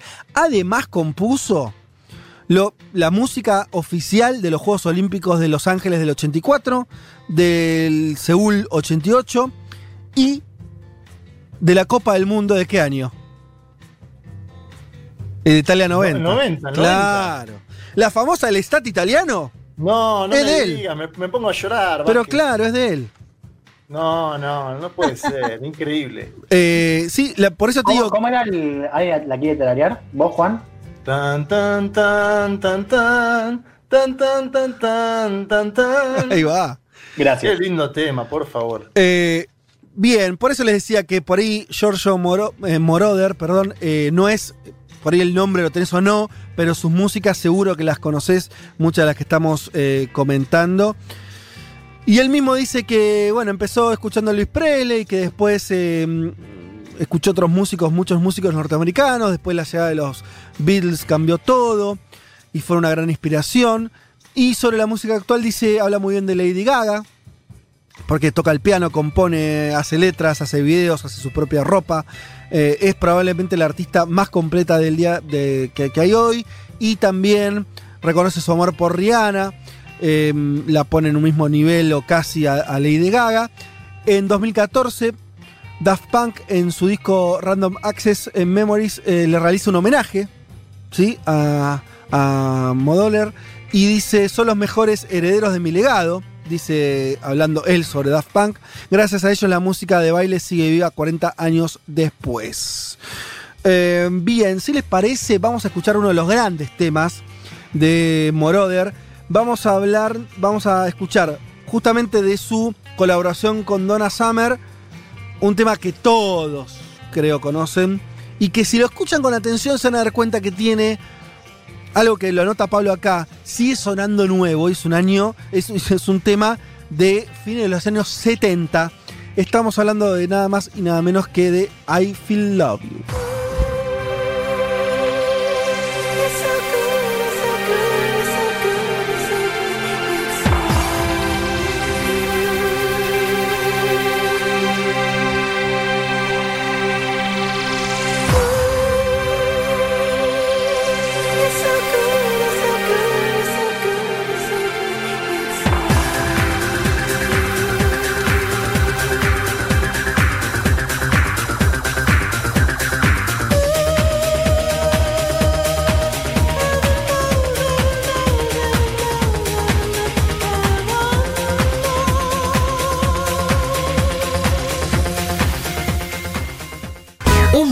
sensaciones. Vázquez, Carg, Martínez, Elman. Un programa que no quisiera anunciar el comienzo de la Tercera Guerra Mundial. Pero llegado el caso, lo hará. Buenas muchachos, hace, muchaches, hace no mucho que los escucho, pero impresionante todo. Las columnas son no tienen desperdicio. Feliz cumpleaños, bueno, compañía eh, obligada ya de los domingos, las tres horas, también otro golazo. Guille desde Boedo los felicita, bueno, y que sigan para adelante. Gracias, Guille, qué lindo. Grande, Guille. ¿Tenemos alguno más por ahí? Hola. Qué lindo, primeros tres años, yo estoy en Uruguay, en la ruta. Mira. El cumpleaños de mi abuela. Ajá. Y los escucho en el camino, que me encantan. Gracias por existir. Uy, una ruta uruguaya, qué lindo. Qué lindo estar en Uruguay viajando ahora, ¿no? Sí. En busca de un chivito en otra localidad. Ah, qué, qué, lindo. bien, muy lindo. Me imaginé todo. Che, bueno, vamos a, ir- a seguir escuchándolos. eh. Ahora en un ratito seguimos poniendo sus audios. Pero metámonos, eh, Juan, si te parece, con Estados Unidos y con lo que está pasando con la salud de Trump y, y demás. ¿Por dónde querés arrancar? Bueno, arranquemos por la noticia del viernes, ¿no? Eh, una noticia muy a tono con 2020, si faltaba algo más Sí, para no, increíble. el antes de las elecciones, era que Trump diera positivo de coronavirus. Decíamos, esto fue el viernes, junto a su esposa Melania Trump. Un día antes había dado positivo Hope Hicks, una asesora cercana. Ahí es donde se dispara la posibilidad de que Trump eh, pudo haber sido eh, infectado. Hoy, y vos lo decías bien, ya son varios cuadros los que tienen coronavirus, entre ellos Bill Stepien, el jefe de campaña, Kellan Conway, otra asesora, Chris Christie, también un ex gobernador cercano al presidente, y los senadores Mike Lee y Tom Tillis. ¿no? Ahora estamos viendo muchas fotos eh, de reuniones en los días antes que, bueno, por supuesto están causando mucha controversia porque no se respetaba la distancia social, se hablaba sin barbijo, etcétera, ¿no? Después tenemos negativos importantes, ni Joe Biden ni Mike Pence, vicepresidente, dieron positivo hasta ahora. Biden estuvo el martes anterior en el debate presidencial. Pence también forma parte del círculo chico de Trump. Por ahora ellos dos dieron negativo. Decíamos también, ese mismo viernes Trump fue hospitalizado en una unidad militar llamada John Reed. Ayer pasó la segunda noche y tenemos este estado medio de confusión donde, y un poco lo, lo- lo decíamos también, no sabemos en qué estado de salud se encuentra Trump. Él, obviamente, eh, por, tanto por su edad, 74, como por tener cierta eh, por sobrepeso, eh, él todo, todo lo, lo- lo- lo ponen como alguien que está en la zona de riesgo, del gru- grupo de riesgo seguro, ¿no? Sí, y otra cosa más es que hay mucha incertidumbre al respecto. De hecho, el año pasado Trump fue, estuvo hospitalizado para, te decía que era una rutina así de control, después se decía que no. O sea, no hay mucha información también sobre la historia clínica de Trump, lo cual agregaba, si querés, una capa más de incertidumbre, ¿no? Mira, hace unos minutos terminó esta segunda conferencia de prensa del cuerpo médico, donde decían que Trump venía evolucionando bien, eh, donde se discute la posibilidad de que Trump el lunes, es decir, mañana ya salga, eso está en el aire, se confirmó hace eh, algunos minutos, pero no sabemos eh, con exactitud cuál es el estado eh, de Trump, porque tuvimos algunos episodios donde el cuerpo médico decía una cosa y donde algunos asesores decían otra. Mm. Si querés, empecemos por eso que vos contabas de este último video, el último mensaje que da Trump ayer a la noche, un estado visiblemente pálido, lógicamente también por, por- por- por la enfermedad, donde quería transmitir un mensaje de tranquilidad. Lo escuchamos. If you look at the therapeutics, which I'm taking right now, some of them, and others are coming out soon that are looking like, uh, frankly, they're miracles. If you want to know the truth, they're miracles. People criticize me when I say that, but we have things happening that look like they're miracles coming down from God. So I just want to tell you that I'm starting to feel good. Uh, you don't know over the next period of a few days. I guess that's the real test. So we'll be seeing what happens over those next next couple of days. I just want to be so thankful for all of the support I've seen, whether it's on television or reading about it. Uh, I most of all appreciate what's been said by the American people, by almost a bipartisan consensus of American people. It's a beautiful thing to see. and I very much appreciate it, and I won't forget it. I promise you that. Bueno, dice Trump, si ves los tratamientos que estoy tomando actualmente, algunos de ellos y otros que vienen pronto, francamente son milagrosos, si quieren saber la verdad. La gente me critica cuando digo esto, pero hay cosas que están pasando que parecen milagros que vienen de Dios. Solo quiero decirles que me estoy empezando a sentir bien. Creo que los próximos días serán la verdadera prueba, así que veremos qué pasa. Quiero agradecer todo el apoyo que estoy recibiendo, ya sea en televisión o lo que estoy leyendo. Sobre todo agradezco lo que se ha dicho por los estadounidenses y casi todo por consenso bipartidario. Es algo hermoso de ver, lo agradezco y no lo voy a olvidar.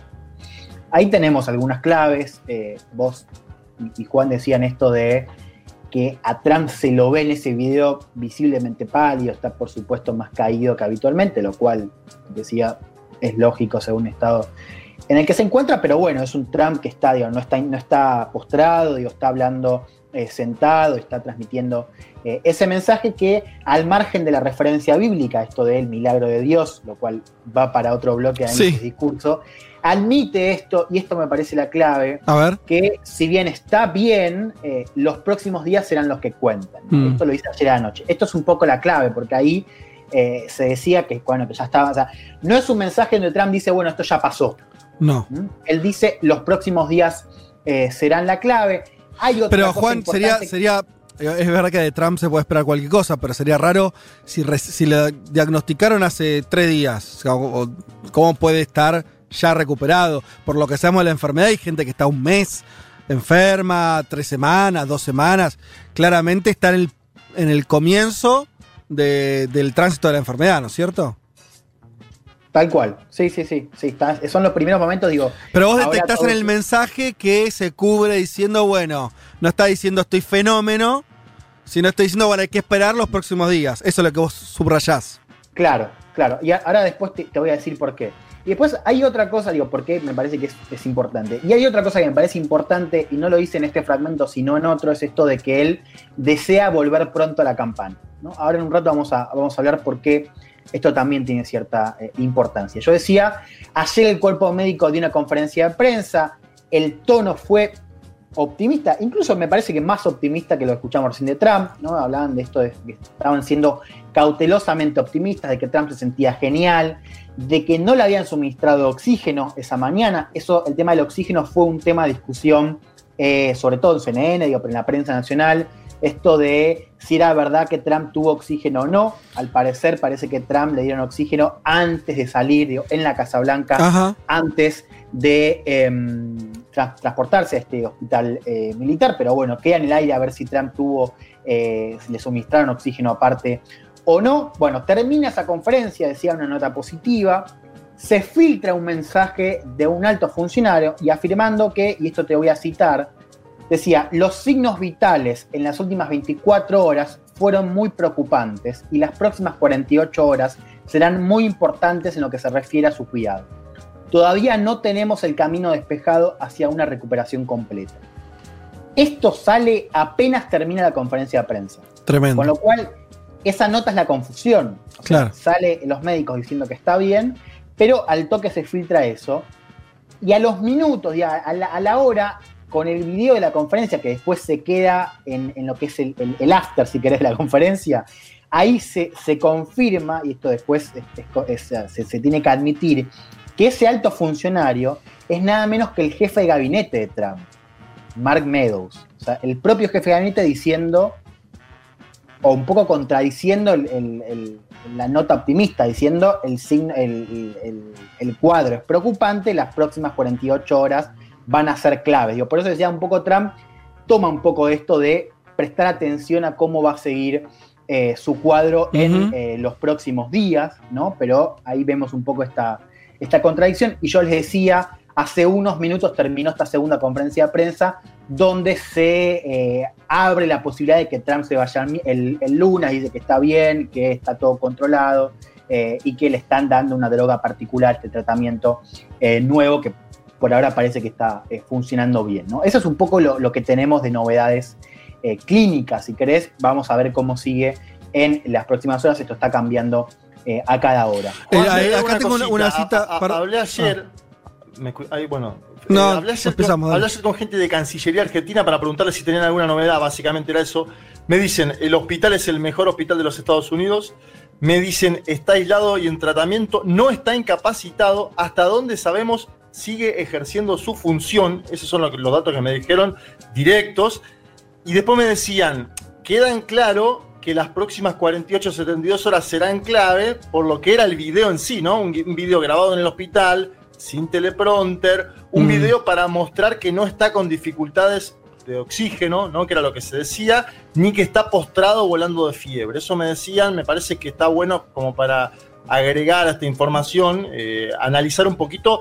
Bueno, el video en sí que, la verdad, en una persona como, como Trump se lo nota pálido, pero vos lo comparás con Joe Biden y está bárbaro Donald Trump. Bueno, vos también, fíjate, aquí lo comparás, Juan.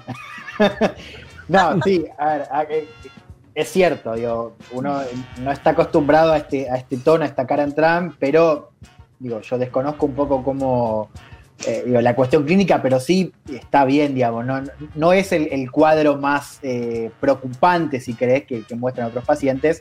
De todas maneras, digo, hay que ver cómo evoluciona en estos próximos días. Tenemos esta última novedad de que sigue este tono positivo, optimista por parte del cuerpo médico.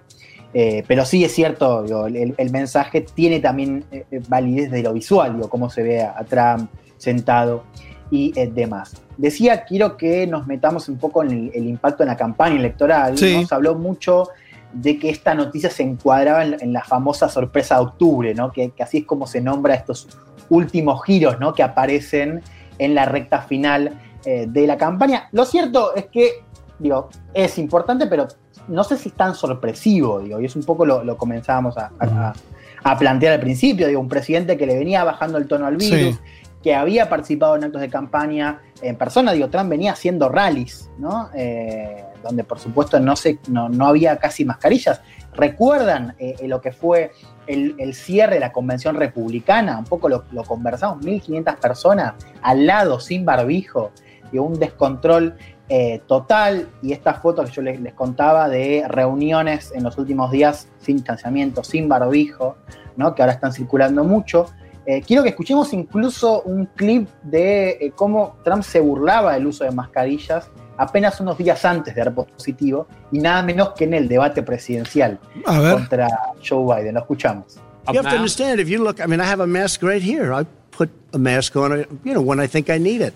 Tonight, as an example, everybody's had a test and you've had social distancing and all of the things that you have to, but I Just wear like masks when needed. When needed, I wear masks. Okay, let me ask. I don't have, I don't wear masks like him. Every time you see him, he's got a mask. He could be speaking 200 feet away from it. He shows up with the biggest mask I've ever seen.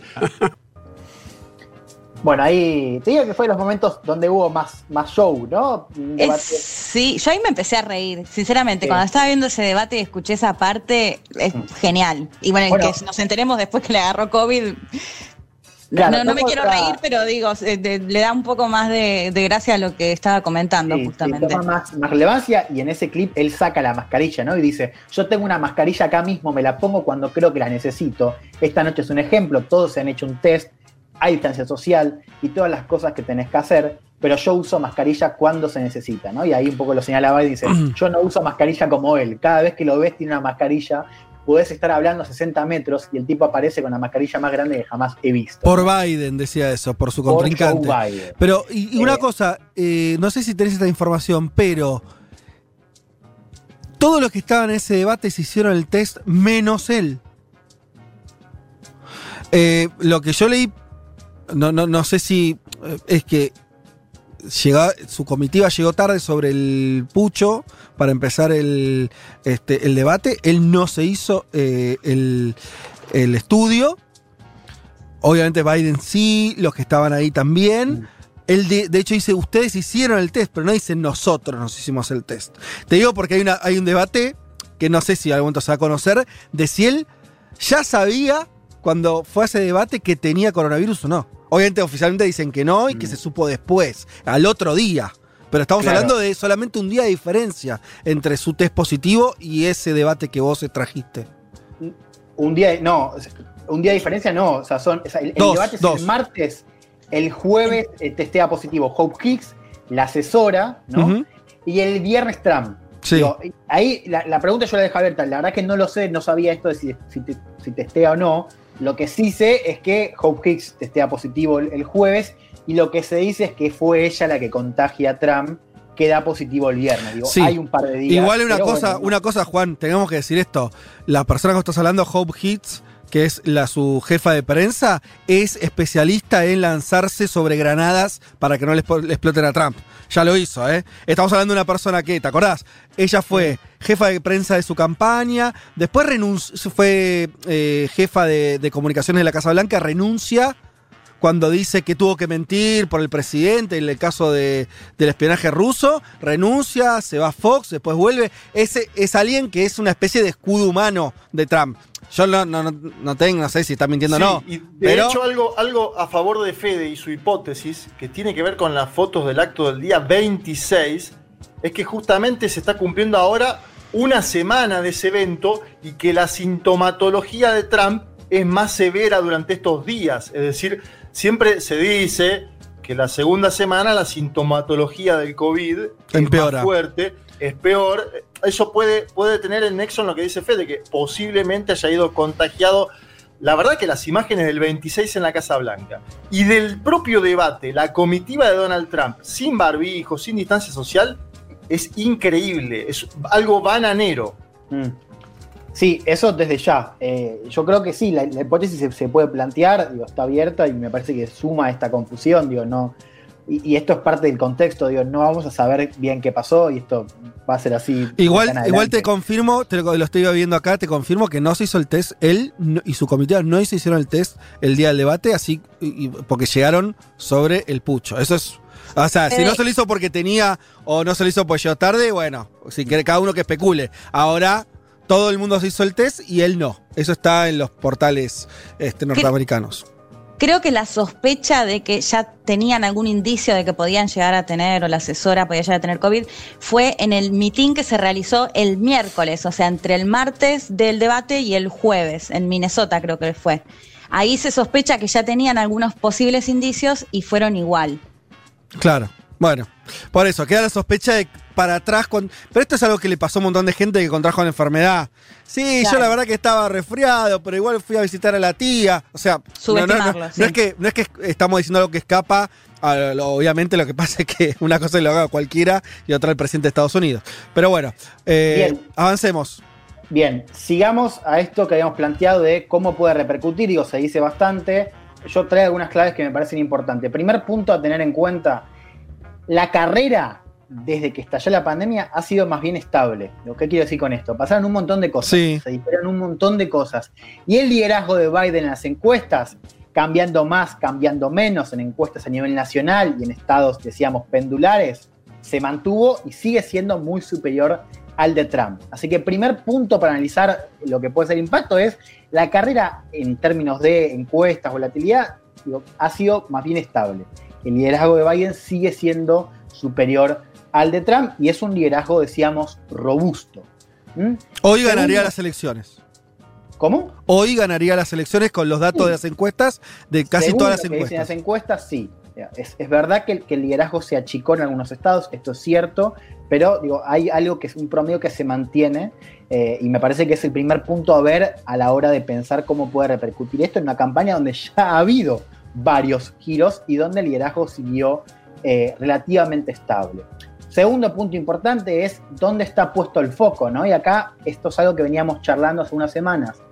Cuando el foco se pone en coronavirus y en la actitud del presidente hacia la pandemia, es un terreno más complicado para Trump y el que más ayuda a Biden, ¿no? En un contexto donde además el virus en Estados Unidos no se fue, Hmm. está rebrotando. Con lo cual, digo, al margen de, de- de- digo, ya- igual ya tenemos números, ¿eh? Acá yo les, les quiero compartir una encuesta. Ah, ¿ya hay encuestas eh, post el conocimiento de la enfermedad?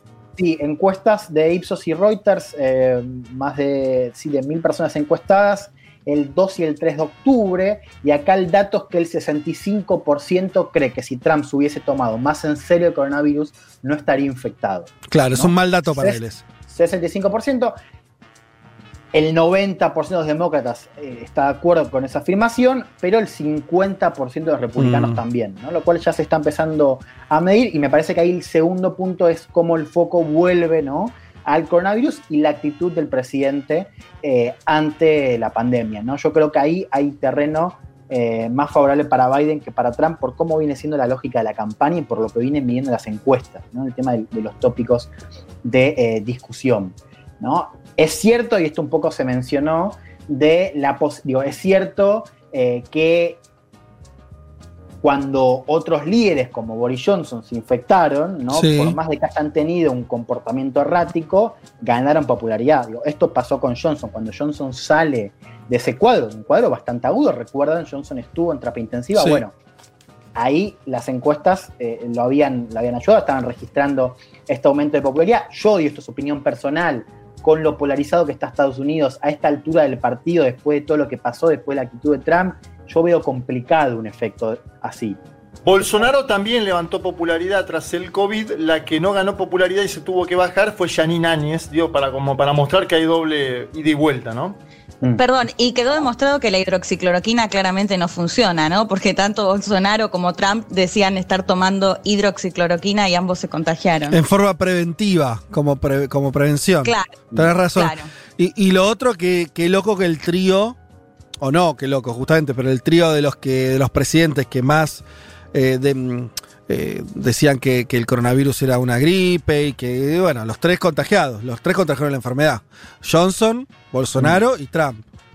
Así que yo esa posibilidad la, la pondría un poco en suspenso. Yo, esto es opinión personal, no la veo. Digo, esto de que ahora Bien. repunte Trump por- porque la gente empatice por cómo está el país hoy, por cómo está la campaña, me parece que hay pocas posibilidades. De todas maneras va a depender de cómo siga. Bien, impacto concreto, real, y esto sí es, es- algo que, que va a suceder, es en la cuestión operativa. ¿no? Trump no va a poder hacer campaña física. Está en duda también el segundo debate agendado para el 15 de octubre, digo, no se sabe qué va a pasar eh, con ese debate. Recordemos, recta final, los eh, candidatos se suelen focalizar, suelen hacer campaña en los estados pendulares, estados clave. Trump tuvo que suspender un rally en eh, Florida, ahí decíamos, Trump venía haciendo eh, campaña física, digo, estaba haciendo rallies. Bueno, esto por el momento está suspendido. A un mes de las elecciones me parece que es eh, relevante. Está la pregunta también de qué va a hacer el Partido Demócrata, ¿no? Ahí hay una incógnita porque Biden estaba, había anunciado el inicio de rallies también físicos, digo, actos de campaña físicos. Bueno, me parece que hay que ver si, eso se da o no. Me parece que Biden podría desistir de hacer eventos físicos ante el cuadro médico eh, del presidente. Otra pregunta que yo me hago es qué va a pasar con el voto para reemplazar el cargo en la Corte Suprema que deja a Ginsburg, ¿no? Ahí habíamos hablado de que se podía votar antes de la elección o después, ¿no? Lo que estuve leyendo es que quizás esto hacía que el voto se postergue para después, lo cual me parece que también entraría a jugar en, eh, la dinámica de eh, la campaña. Simplemente para contarlo, y esto me parece que, que- no es entrar en un morbo, pero, pero sí algo que me parece que hay que decir, es qué pasa si Trump empeora, bueno, si el cuadro se agudiza y Trump está incapacitado para gobernar, la Constitución establece que le toca al vicepresidente, en este caso Mike Pence, asumir eh, sus funciones. ¿Y asumir ¿no? también la candidatura? Si muere Bueno, Trump antes de las elecciones, cosa- por ejemplo. No, la candidatura eh, pasa lo siguiente, o sea, si, si Trump no puede ser candidato porque está incapacitado, porque se muere, lo que tiene que pasar es que el comité del Partido Republicano debe reunirse y elegir un nuevo candidato. Ah, mira, no ¿Dónde sabía que podía hacer eso. La opción segura va a ser Pence en este caso, digo, en caso de que sea eso, pero no necesariamente. No es, automático, no es automático, porque eso, eso es muy distinto a otros sistemas políticos donde eh, la muerte de uno eh, implica que, que el que va de vice, eh, digo, no, no hay una instancia partidaria. Vos me decís que ante la muerte de, de Trump, el, el Partido Republicano elige a otro candidato, Claro, directamente. ahora, Ok. hay un problema ahí, que es que Estados Unidos ya empezó a votar. Es cierto. Es- esto no se sabe mucho, pero hay muchos ciudadanos que ya están votando por correo y demás. Por correo y, Sí. por- y- y en persona, digo, Estados Unidos admite Sí. esa posibilidad y ya hay millones de votos Sí. que se cancelan donde Trump está en la boleta. Digo, por eso la discusión del candidato es una discusión que es una cosa en la teoría y otra cosa en lo que está pasando hoy a un mes de la elección, donde ya se, ya se está votando eh, por, por Trump, como se está votando también eh, por Biden. Yo quiero terminar con esto, que me parece que, Sí. que yo les decía un poco por qué es importante esto que decía Trump en el video de ayer acerca de que quiere volver a la campaña. Esto me parece que es un tema para seguir, no estoy diciendo que vaya a ocurrir, pero yo le pondría mucho el ojo a un posible discurso de Trump donde se agregue esta, esto de, que Trump no está haciendo campaña y que está enfermo en la narrativa de, de, que la elección va a ser fraudulenta y de donde está inclinada en contra de él. ¿no? ¿Se entiende? Digo, esto de que Trump pueda decir, ¿no? Esto de que hay que postergar la elección, a lo que por otro lado ya ha dicho, ¿no? Y que es el Congreso quien tiene que decidirlo y por ahora no lo va a hacer, pero de que hay que postergar la elección por el COVID, de que la elección va a ser fraudulenta, de que eh, los demócratas tienen una ventaja eh, en el voto por correo, a lo que por cierto no está demostrado, pero yo le pondría el ojo a ver si esto se enmarca o no, si Trump menciona esto como un argumento más de que la elección corre peligro. Quiero que escuchemos lo que decía Trump en el debate. A Trump le preguntaron eh, por la integralidad de la elección. Volvió a repetir que va a haber un fraude. Quiero que escuchemos y ya con esto cierro. This is going to be a fraud like you've never seen. The other thing, it's nice on November 3rd, you're watching and you see who won the election. And I think we're going to do well because people are really happy with the job we've done. But you know what?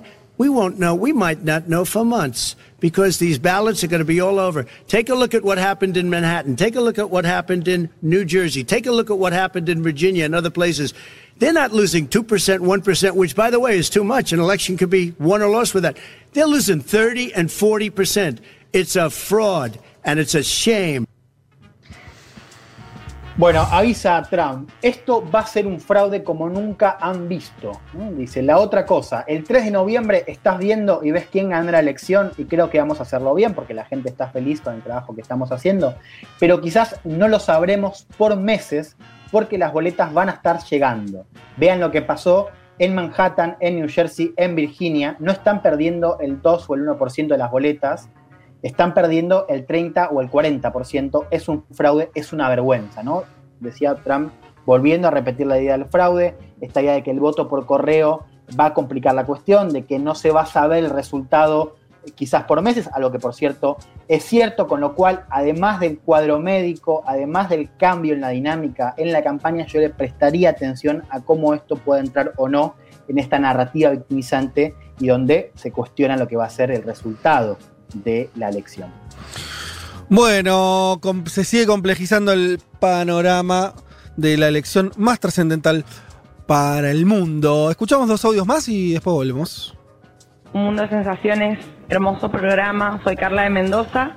Eh, los escucho desde el día 1. Ya venía escuchando el hecho maldito, así que fue una sorpresa muy hermosa. Esa vez que terminó y empezaron ustedes. Y nada, Desde cemento.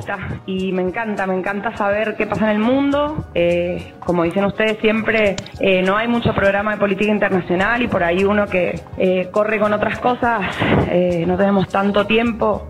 Está buenísimo tener este espacio en donde nos enteramos qué pasa, ¿no? Así que feliz cumple, los amo, les amo. Bueno, muchas gracias. Qué bueno. Hola equipo de Un Mundo, soy Caro Sinkowski de Almagro. Caro. Los escuchamos siempre, son nuestro recreo cada domingo. Además de informarnos, vemos todos los documentales y las películas que nos comparten. Qué grande. Y hoy especialmente quiero agradecerles por dejarme mandarle un mensaje especial a Ezequiel, que hace ocho años hizo un aterrizaje de emergencia en mi corazón Ah. y que el año que viene vamos a vivir realmente un mundo de sensaciones en Los Ángeles. Desde allá Mm. los vamos a escuchar y por eso, ese, quiero hacerte una pregunta muy importante. ¿Te querés casar conmigo? ¿Qué? Ah, no, no, esto está Pará, pasando. pará, pará, pará, pará. Horrible. Además metió aterrizaje de emergencia en tu corazón, vio la serie que recomendamos tanto acá. No, pero pará, pará, pará. Pero le pidió casamiento a su novio. Usted escuchó bien, Vázquez. Eh, pa- pa- Bueno, pasá el, eh, pre- pará, pasá el principio, pero ¿puedes pasar el audio del principio del audio donde dice el nombre? Porque esto es eh, ahora responsabilidad comunicacional. Pasá el principio del audio, por favor, si, si lo puedes eh, eh, meter. Hola equipo de Un Mundo, soy Caro Sinkowski de Almagro. Sinkowski, de Almagro. Los escuchamos siempre, son nuestro recreo. ¿El novio cómo cada se llama? Además Ezequiel, de ¿no? vemos ¿Dijo? todos los documentales y las películas que nos comparten. Y hoy especialmente quiero agradecerles por dejarme mandarle un mensaje especial a Ezequiel, que hace ocho años hice un aterrizaje de emergencia. Relación de ocho años. Y Sí, que el año bien. que viene Bien, vamos a vivir realmente un mundo de sensaciones en Los Ángeles. Se van a Desde vivir a Los Ángeles. vamos a escuchar y por eso, Sí, por ese, eso. quiero hacerte una pregunta muy importante. Ahí va, silencio. ¿Te querés casar conmigo? ¡Mamita! Wow. Che, impresionante este bar, ¿eh? Pero Sí, primero, sí. eh, sí, un agradecimiento enorme a, a ella que eligió este programa para hacer semejante anuncio. Uno supone que Ezequiel está escuchando. Quiero, por favor, creer. Dale, Eh, Ezequiel, decí que sí, amigo. Y ahora, Queremos conocer la respuesta. yo no quiero meter presión. La, ya esto me parece un No, montón. está bien, sí, me parece está bien, está bien. muchísimo. Vos estás casado, vos deberías militar para que Ezequiel diga que sí. Pero por supuesto que sí, lo que quiero decir es que, eh, no sé, eh, eso, qué sé yo, eh, eh, estoy emocionado. Estás Estoy, sorprendido. Nunca te vi así. Estoy muy no sorprendido, estoy muy sorprendido. Ahora, no presionemos, pero si hacen No, no, casamiento, hay vacuna y hay fiesta, espero que nos inviten o no. Sí, eh, pero si se casan en Los Ángeles, no sé, porque hay que irse hasta allá. Igual, Bueno, todo bien. que Los Ángeles, chicos, no. Vamos, vamos, vamos. Vamos a ver a Lebrón de paso. Bueno, Carla, ¿no es cierto, Carla? Eh, Caro, Caro. Perdón, Caro. Eh, Caro, bien, bueno, eh, suerte ahí. Esperemos que Ezequiel esté escuchando este mensaje. Nunca me imaginé que un mundo de sensaciones iba a ser el lugar donde se iba a tal vez concretar. Por lo menos se concretó un pedido de casamiento que ya Claro. es muchísimo. Veremos. Te convertiste en galán, Vázquez. Son las Sí. dos. Son las dos menos tres minutos. el programa termina a las 15 horas. Por ahí tenemos una respuesta de Ezequiel. No sé, en principio. ¿Qué sé Yo yo? quiero un. Sí. Estoy soñando en un audio tipo. ¿Cómo se llama Ezequiel? Carolina de audio tipo. Carolina y Ezequiel, audio de fe tipo Franco Torcha. Carolina, Ezequiel. Eh, además se nota, mira, pareja de 8 años. Tienen un proyecto ya que es irse a vivir a otro país. En el, el Sí. año que viene, ¿no? Obviamente, sí, ahora, ahora no. Eh, pareciera que está todo bien. No, no, no es que mandó un mensaje y dice, me, no sé, tiró, cono- conocí hace tres días a alguien, le pide casamiento. Parece algo consolidado. Sí. Pero eso es lo que me parece a mí que no los conozco. No, no, va, va por ahí, Vázquez, me parece. Escuchando el tono va por ahí. Esperamos que el hombre se digne a, a, bueno, avanzar, ¿no? Sí, vamos a ver si se anima además eh, a, hacerlo Sí. a través nuestro con un audio, como hizo. En principio, qué valentía la de hizo- ella, ¿no? Sí, total. Qué valentía, hermoso, ¿eh? Me encantó. Se puso ahí, eh, pidió, pidió la mano, pidió la mano, Caro. Así que bueno, qué sé yo, en principio un abrazo enorme, un saludo Sí. emocionado de este programa a esa pareja. Y, y hasta las 3 de la tarde vamos a estar esperando la, la respuesta. Qué emoción. Ay, yo ya estoy emocionada, chicos, ¿eh? Bueno, eh, ya venimos. Hasta las 3. Federico Vázquez, Juan Elma, Leticia Martínez y Juan Manuel Carg hacen un mundo de sensaciones. Un mundo de sensaciones. Sensaciones. Federico Vázquez, Juan Manuel Carg, Leticia Martínez y Juan Elman. Un programa sobre política internacional que no cree en teorías conspirativas. Bueno, casi. Bueno, felicitarlos por estos tres años y saludarlos con mi programa preferido de la radio. Y nada, siempre juego con una amiga que también los escucha, que es mi profesión frustrada ser eh, analista internacional. Así que nada, me acompañan cada domingo. Quiero felicitarlos por estos años de un mundo de sensaciones y contarles que en la familia les escuchamos todos, especialmente porque nos gustan los análisis que realizan y también porque nos ponemos al día en lo que tiene que ver con política internacional. Que tengan muchos años más al aire. Qué lindos mensajes, che. Eh, tenemos muchos, ¿eh? Eh, Yo todavía no caigo, Vázquez. Me fui a buscar agua, me creo que me bajó la presión, no caigo todavía. Eh, sí, acá la gente, además, eh, eh, la aplicación está llegando un montón de mensajes. Eh, se dividen eh, sobre. Hasta hace un rato los mensajes eran eh, festejándonos a nosotros por los tres años, qué lindo el programa, yo qué sé. y ahora eh, la tensión obviamente se, se- se fue a otro lado. Eh, un país entero esperando la respuesta de Ezequiel, dice Ay, estoy muy Lucho. nervioso, perdón, estoy muy nervioso. qué, qué también, fuerte, Juan. chicos, dice Ceci. Ay, qué día que contestó Ezequiel, Matanga. No, me parece que todavía no, no contestó. de. Fan de ustedes, dice Chechenia. Excelente programa, gracias por la seriedad de los debates y la información. Eh, oyente patagónica, gracias por este hermoso programa. Eh, grité con ese audio, queremos Casorio, que mande el audio de- del sí, dice Juli, que llame Ezequiel a la radio ya, dice Facu, mucha presión, no, bueno, Ezequiel no acepta la, si Ezequiel no acepta la propuesta, habría que poner un audio de Rosenberg como Grinch del casamiento para honrar los tres años, dice eh, alguien acá, haciendo referencia a Julia. Eh, Le mandamos un abrazo a Julita, qué grande. Ceci de Urquiza y el oyente Caro acaba de inaugurar una nueva sección, Yo me quiero casar pero internacional. Bueno, montón de mensajes. Eh, sí, estamos todavía medio impactados, eh, la verdad, de, de este mensaje de Caro. Así que bueno, acá quedamos a la expectativa, pero también, si eh, escuchando el resto de los mensajes, eh, Lali, si querés meter alguno más, eh, si tenés Hola por ahí. chiques, ahí. bueno yo los descubrí hace relativamente poco, hace dos o tres meses, me hice fanático enseguida, pero más allá de que los disfruto mucho los domingos, lo que me mata es lo que los extraño los sábados, que es el otro día de escuchar mucha radio. De ¿Cómo? verdad, los necesito un ¿Eh? montón los sábados. Pero Él dice que escucha dos días, dice que escucha sábados y domingos y nos extraña el día que no nos escucha. Pero no puedes extrañar algo que nunca ocurrió, amigo. Te está, pro- te está proponiendo que hagas algo el sábado también. ¿Sabes lo que? Mira, yo te voy a explicar. ¿Cómo se me, me- se me fue el nombre del, del oyente de recién? Eh, mirá. Hola chiques, bueno yo los descubrí hace relativamente poco, hace Sí. dos o tres meses, Sí. me hice fanático enseguida, pero más allá de que los disfruto mucho los domingos, lo que me mata es lo que los extraño los sábados, que Sí. es el otro día de escuchar Ok. mucha radio. De verdad los necesito un montón los sábados. No, está bien, eh, no dijo su nombre. Bueno, eh, mm, es el único día que yo no trabajo. Entonces, mm, ya me estás pidiendo que labure los siete días a la semana, es un poco mucho.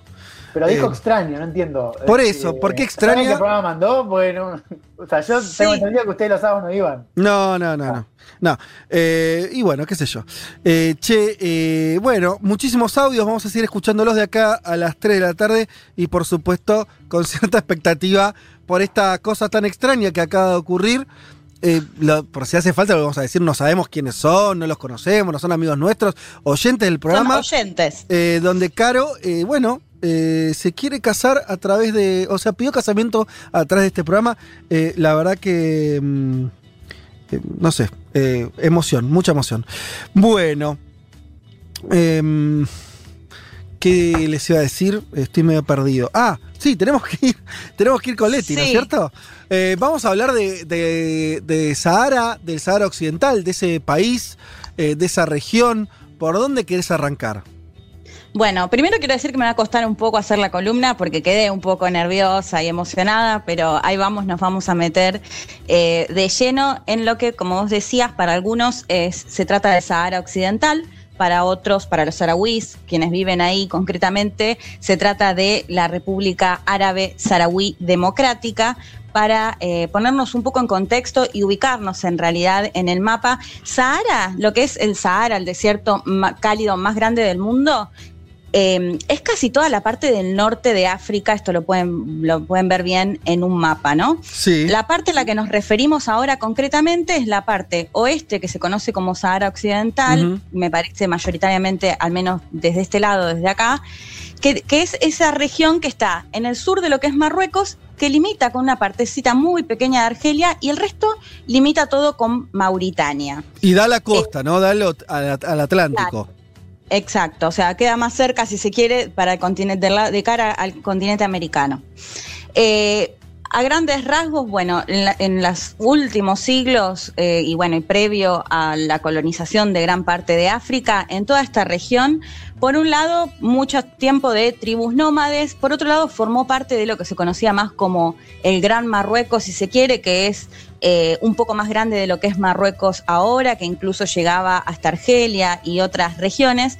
Pero lo que nos interesa, la parte más contemporánea, si se quiere, me parece que tenemos que ir, o una de las fechas claves es 1885, en realidad entre 1884 y 1885, se realiza la conferencia de Berlín, que es ese evento que se da en Alemania y que seguramente habrán visto alguna imagen o alguna caricatura donde se puede ver eh, imágenes de funcionarios europeos con una torta que dice África repartiéndose justamente al continente africano, que es una situación similar a lo que se vivió con su similitud con los tratados de Sykes-Picot ya en el siglo XX, que también fue la división en gran parte de lo que es Medio Oriente entre Reino Unido y Francia. Esta es una situación similar la de África, donde varios países europeos limitan primero países que no estaban delimitados y quedan bajo la colonia de estos países. En el caso del Sahara queda bajo administración o a cargo de España, que ya tenía un enclave antes, ya tenía alguna posición ahí, pero no va a ser hasta que se descubran eh, grandes recursos, de hecho, me atrevería a decir que es el, yacimiento más grande o uno de los más grandes de fosfato en esta región de Sahara, que es clave para lo que tiene que ver con la alimentación. Eh, bueno, como les decía, en la década del 40 España ya pasa a considerar, esta región como una especie de departamento o de provincia más, va a depender directamente del gobierno de España. Eh, bueno, les contaba lo del fosfato y de hecho eh, una de las cosas más conocidas tenía que ver con una empresa directamente española, Fosfatos de Bucra, que operaba directamente ahí. Digo esto con por ahí el interés que se había despertado por parte de España para estar en esta región del Sahara. Además es una región muy rica en pesca, vos lo decías antes, eh, Fede. Y también eh, geográficamente tiene una importancia por lo que decíamos que está más cerca o es la cara, si se quiere, para llegar al continente americano. O sea, pero, a, alguna pregunta. ¿Es, ¿No es un desierto entonces exactamente? ¿O tiene una parte, uno dice Sahara, decís desierto? Es desierto. Lo que yo ah. aclaraba es que no es solo que el desierto, cuando nos referimos al desierto de Sahara, es esta parte, sino que el desierto de Sahara es casi todo el norte de África. es grandísimo. Obvio, obvio. Pero bueno, te, hace referencia generalmente al Sahara o Sahara Occidental, a esta parte a la que nos estamos refiriendo hoy, que es muchísimo más pequeña de, lo que es todo el Sahara, que abarca a todos los países del norte del Magreb. Nos estás hablando de este territorio porque es un territorio también en disputa, es un territorio que... Exacto. Estaba dando este contexto para decir que, bueno, que fue una colonia española eh, que pasó a, cargo, a, ser o sea, ser como una especie de departamento de provincia más de España. Y lo que empieza a pasar, o uno de los puntos principales, tiene que ver con las décadas del 60 y del 70. Les contaba antes sobre eh, la Convención de Berlín y esta repartición entre los países europeos de África. Y en los 60 y en los 70 lo que se empieza a ver es justamente el crecimiento de los movimientos independentistas. Creo que lo hemos comentado en otra columna, uno de los casos más emblemáticos tiene que ver con su vecino Argelia, que era colonia de Francia y siempre, siempre recomiendo ver la película La batalla de Argel para entender porque es uno de los casos eh, más emblemáticos, como les decía, de todo los del movimiento independentista, el movimiento de liberación argelino eh, de Francia. Bueno, es, eh, daba este contexto porque en toda la década del 60 y del 70 lo que se va a ver en África justamente es la independencia de estos países que tienen cuatro o cinco décadas de, que dejaron de ser colonia, ¿no? Muy, muy recientes.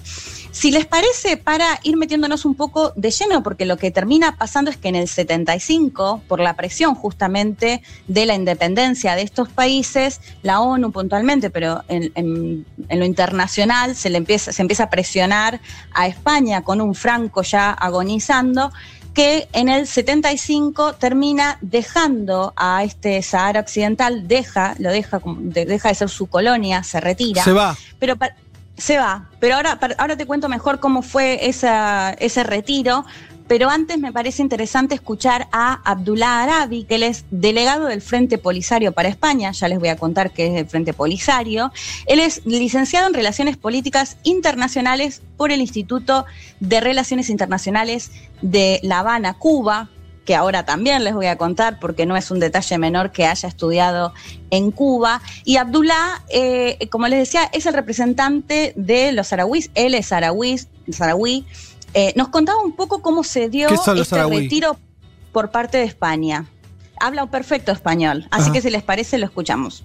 La situación del Sáhara Occidental tiene sus orígenes en el año 75 como consecuencia del abandono por parte de España del territorio y al pueblo saharaui y su inmediata ocupación militar e ilegal por parte de Marruecos y por Mauritania, dos países que junto con España habían firmado unos acuerdos tristes, lamentables. Como consecuencia de esos acuerdos, España abandonó el territorio y dejó las puertas abiertas a la ocupación por parte del norte por Marruecos y hacia el sur por parte de Mauritania. Al pueblo saharaui se le abre una situación complicada. Una parte de ese pueblo no pudo salir de los territorios antes de, la, de que se consumara esa ocupación y otra parte que logró salir son parte del pueblo que se encuentran actualmente en los campamentos de población refugiada en la zona argelina de Tindó. Ok, yo te preguntaba, Leti, los saharauíes entonces son es el gentilicio de la gente de Sahara Occidental, ¿no es cierto? es la forma de llamar a la gente que vive en Sahara Occidental. Ok. Exacto. Bueno, un poco lo que nos contaba Abdullah, en el 75, como les decía antes, por la presión internacional, España se retira con el pedido de Francia, que hay que decir que siempre apoyó a Marruecos, Marruecos también fue colonia de Francia, colonia francesa, y Estados Unidos le piden de alguna manera a España que evite una guerra con Marruecos, que mm. Marruecos venía pidiendo este territorio como propio, haciendo referencia a una cuestión histórica, y acá les recomiendo un documental que se llama De las Nubes, la última colonia africana, que lo produce Álvaro Longoria junto con el actor español muy reconocido Javier Bardem, que es interesante porque él cuenta que siendo español no conocía la situación de los arahuís y que no la conoce hasta que va a los campamentos de refugiados en Argelia y se empieza a interesar por la cuestión. De, hecho, en el documental se ve que termina yendo incluso hasta la ONU, en la Comisión de Descolonización y demás, para pedir por la causa de los arahuís. Así que se las recontra, recomiendo, les recontra recomiendo este documental y ahí es donde se puede ver cómo literalmente mientras se van, se retiran los militares españoles, llegan los militares marroquíes. Como contaba Abdullah, lo que hace España al retirarse es firmar un acuerdo tripartito junto con eh, Marruecos y junto con Mauritania, Mauritania. Entonces cuando se va a España, Marruecos automáticamente se queda con la parte del norte de, lo que es el Sahara Occidental y Mauritania se queda con la parte del sur. Y acá sí es donde entra más de lleno y les quería explicar de qué se trata el Frente Polisario, que en realidad el nombre completo es Frente Popular de Liberación de Saguía, El Hamra y Río de Oro, más conocido como el Frente Polisario, que hace referencia a estas regiones que forman parte de lo que es eh, el Sahara. Se conforma un par de años previo a que se vaya a España, en el 75, y tiene como principal, eh, o surge después de lo que era el Movimiento para la Liberación del Sahara, que se había fundado en 1967 y que tenía como figura a Mohamed Sidi Brahim Basiri. Y es interesante porque él va a ser un caso que siempre se lo va a nombrar porque este, este líder de este movimiento es desaparecido cuando aún era colonia de España en unas protestas que ya se habían empezado a dar contra eh, España justamente para dejar de ser colonia y es desaparecido el 17 de junio de 1970. Nunca se supo más nada, pero sí esto sirvió como antecedente para lo que va a ser después el Frente Polisario que se va a convertir en la representación política por un lado y también en la representación más armada y de lucha porque ahora lo vamos a contar, pero después de todo esto hubo una guerra que duró 16 años. Les contaba antes el caso de Abdullah Arabi, a quien entrevisté para esta columna. Les decía, él es saharaui, o sea, nació eh, en, el Sahara Occidental, en la República Árabe Democrática Saharaui, y huyó a los 10 años con toda una, una situación muy compleja porque se escapan de eh, pero terminan yendo a Argelia, donde los reciben en los campos de refugiados, hasta que finalmente se les da asilo en España y mm. pasa a ser conocido como el Grupo de los 21, así se los conoce al grupo de 21 jóvenes que de manera, o sea, no juntos, sino por separado, deciden escaparse y hacen toda esta hazaña que después van a terminar siendo reconocidos como una especie de, héroes, digamos, si se quiere, dentro de la comunidad. Pero si les parece, lo escuchamos al propio Abdullah Arabi como él mismo contaba parte de su historia. Dale. Yo formo parte de un grupo que se conoce como el Grupo de los 21, que cuando surgió la ocupación éramos eh, niños y vivimos 10 años bajo la ocupación y luego nos organizamos en un grupo para escaparnos de la parte ocupada por Marruecos y nos hemos incorporado al Frente Polisario y hemos podido realizar nuestros estudios y hoy en día estamos eh, todavía en el marco del Frente Polisario y seguimos en contacto, seguimos formando ese grupo y nos conocen con ese término de los 21. Somos una generación, digamos, enlace entre la parte ocupada, los campamentos, eh, los estudiantes y yo prefiero siempre centrarme en la historia del pueblo, que es al fin y al cabo lo que representa la historia de cada saharaui. Cada saharaui tiene su historia particular, pero es al fin y al cabo la historia del pueblo saharaui, un pueblo que lleva sufriendo un drama desde hace 45 años y algunos lo sufren en la parte ocupada, otros en los campamentos refugiados y otros en la diáspora. Bueno, ahí un poco eh, Abdullah nos contaba cómo se ubica ahora la población, pero antes quería contar otro hecho para analizar un poquito más eh, lo que tiene que ver cómo está compuesto en definitiva o cómo o en dónde se encuentran actualmente los eh, ciudadanos del Sahara Occidental. Primero les decía, en el 75 cuando se va a España, el Frente Polisario toma las armas y se va a una lucha con Marruecos y con Mauritania para pedir, para expulsarlos básicamente de ese territorio que consideraban y que lo consideran república. A los cuatro años de haber comenzado la guerra, Mauritania acuerda y se va de este territorio, lo deja. Ese territorio que estaba más en la parte del sur queda en manos de los saharauis. La parte del norte, sobre todo, que, estaba que está bajo administración eh, marroquí o bajo ocupación, como plantean los saharauis, va se va a extender durante 16 años una guerra entre ambos eh, bandos. ¿Qué va a pasar en este contexto o durante estos 16 años? Marruecos va a mandar a construir un muro de casi 2.500 kilómetros, que ahí según lo que se veía en el documental, se cree que es la segunda eh, frontera, un muro más larga después de lo que tiene que ver con la muralla china, para que tengamos una idea, y habla de cientos de miles de minas que están en este territorio donde se construyó justamente este muro. Si les parece, ahora volvemos a escuchar a Abdullah Arabi ya en el último audio de él, que nos contaba un poco por qué Marruecos decidió construir este muro que, como les decía, eh, tiene un poco más de 2.500 kilómetros. Lo escuchamos.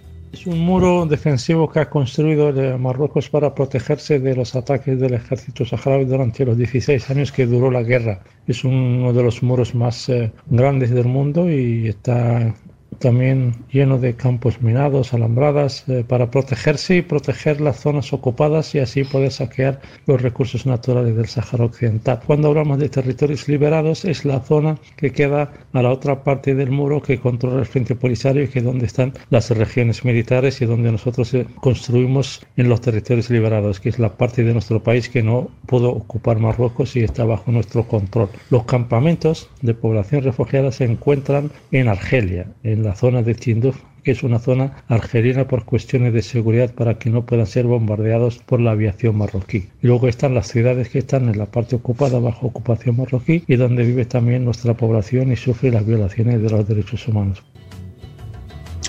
Bueno, hay Abdullah lo que nos contaba esto del muro, que le decía que está lleno de minas, un muro extensísimo, y em, la guerra que duró 16 años se va a extender hasta el 91, cuando se acuerda, se, hace un acuerdo de paz junto con la ONU, y ahí va a entrar una particularidad, porque lo que dice Naciones Unidas es, bueno, la solución a este conflicto es que se lleve adelante un referéndum en eh, el Sahara Occidental entre los saharauis para ver qué deciden y de ahí en más avanzar.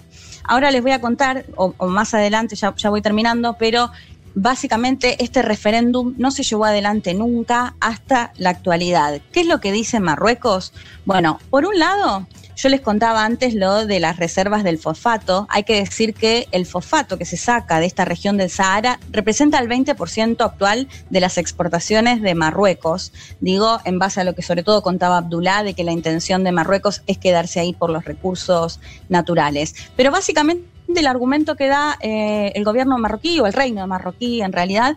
Eh, es decir, que es un territorio que le pertenece históricamente, que es un territorio que Ajá. forma parte de, de Marruecos. Y la otra cuestión que plantea, y acá entra muy por arriba, eh, lo digo, pero entra otro conflicto con su país vecino, que es limítrofe con Argelia, porque lo que dice es que es Argelia quien fomenta justamente todo esto y que es, de hecho, es en Argelia donde están estos campos de refugiados, hay que decir, personas que viven hace más de 40 años en campos de refugiados, que sabemos que los campos de refugiados en todo el mundo están en situaciones completamente precarias. Bueno, gente que vivió ahí, gente que nace ahí mismo en estos territorios en Argelia.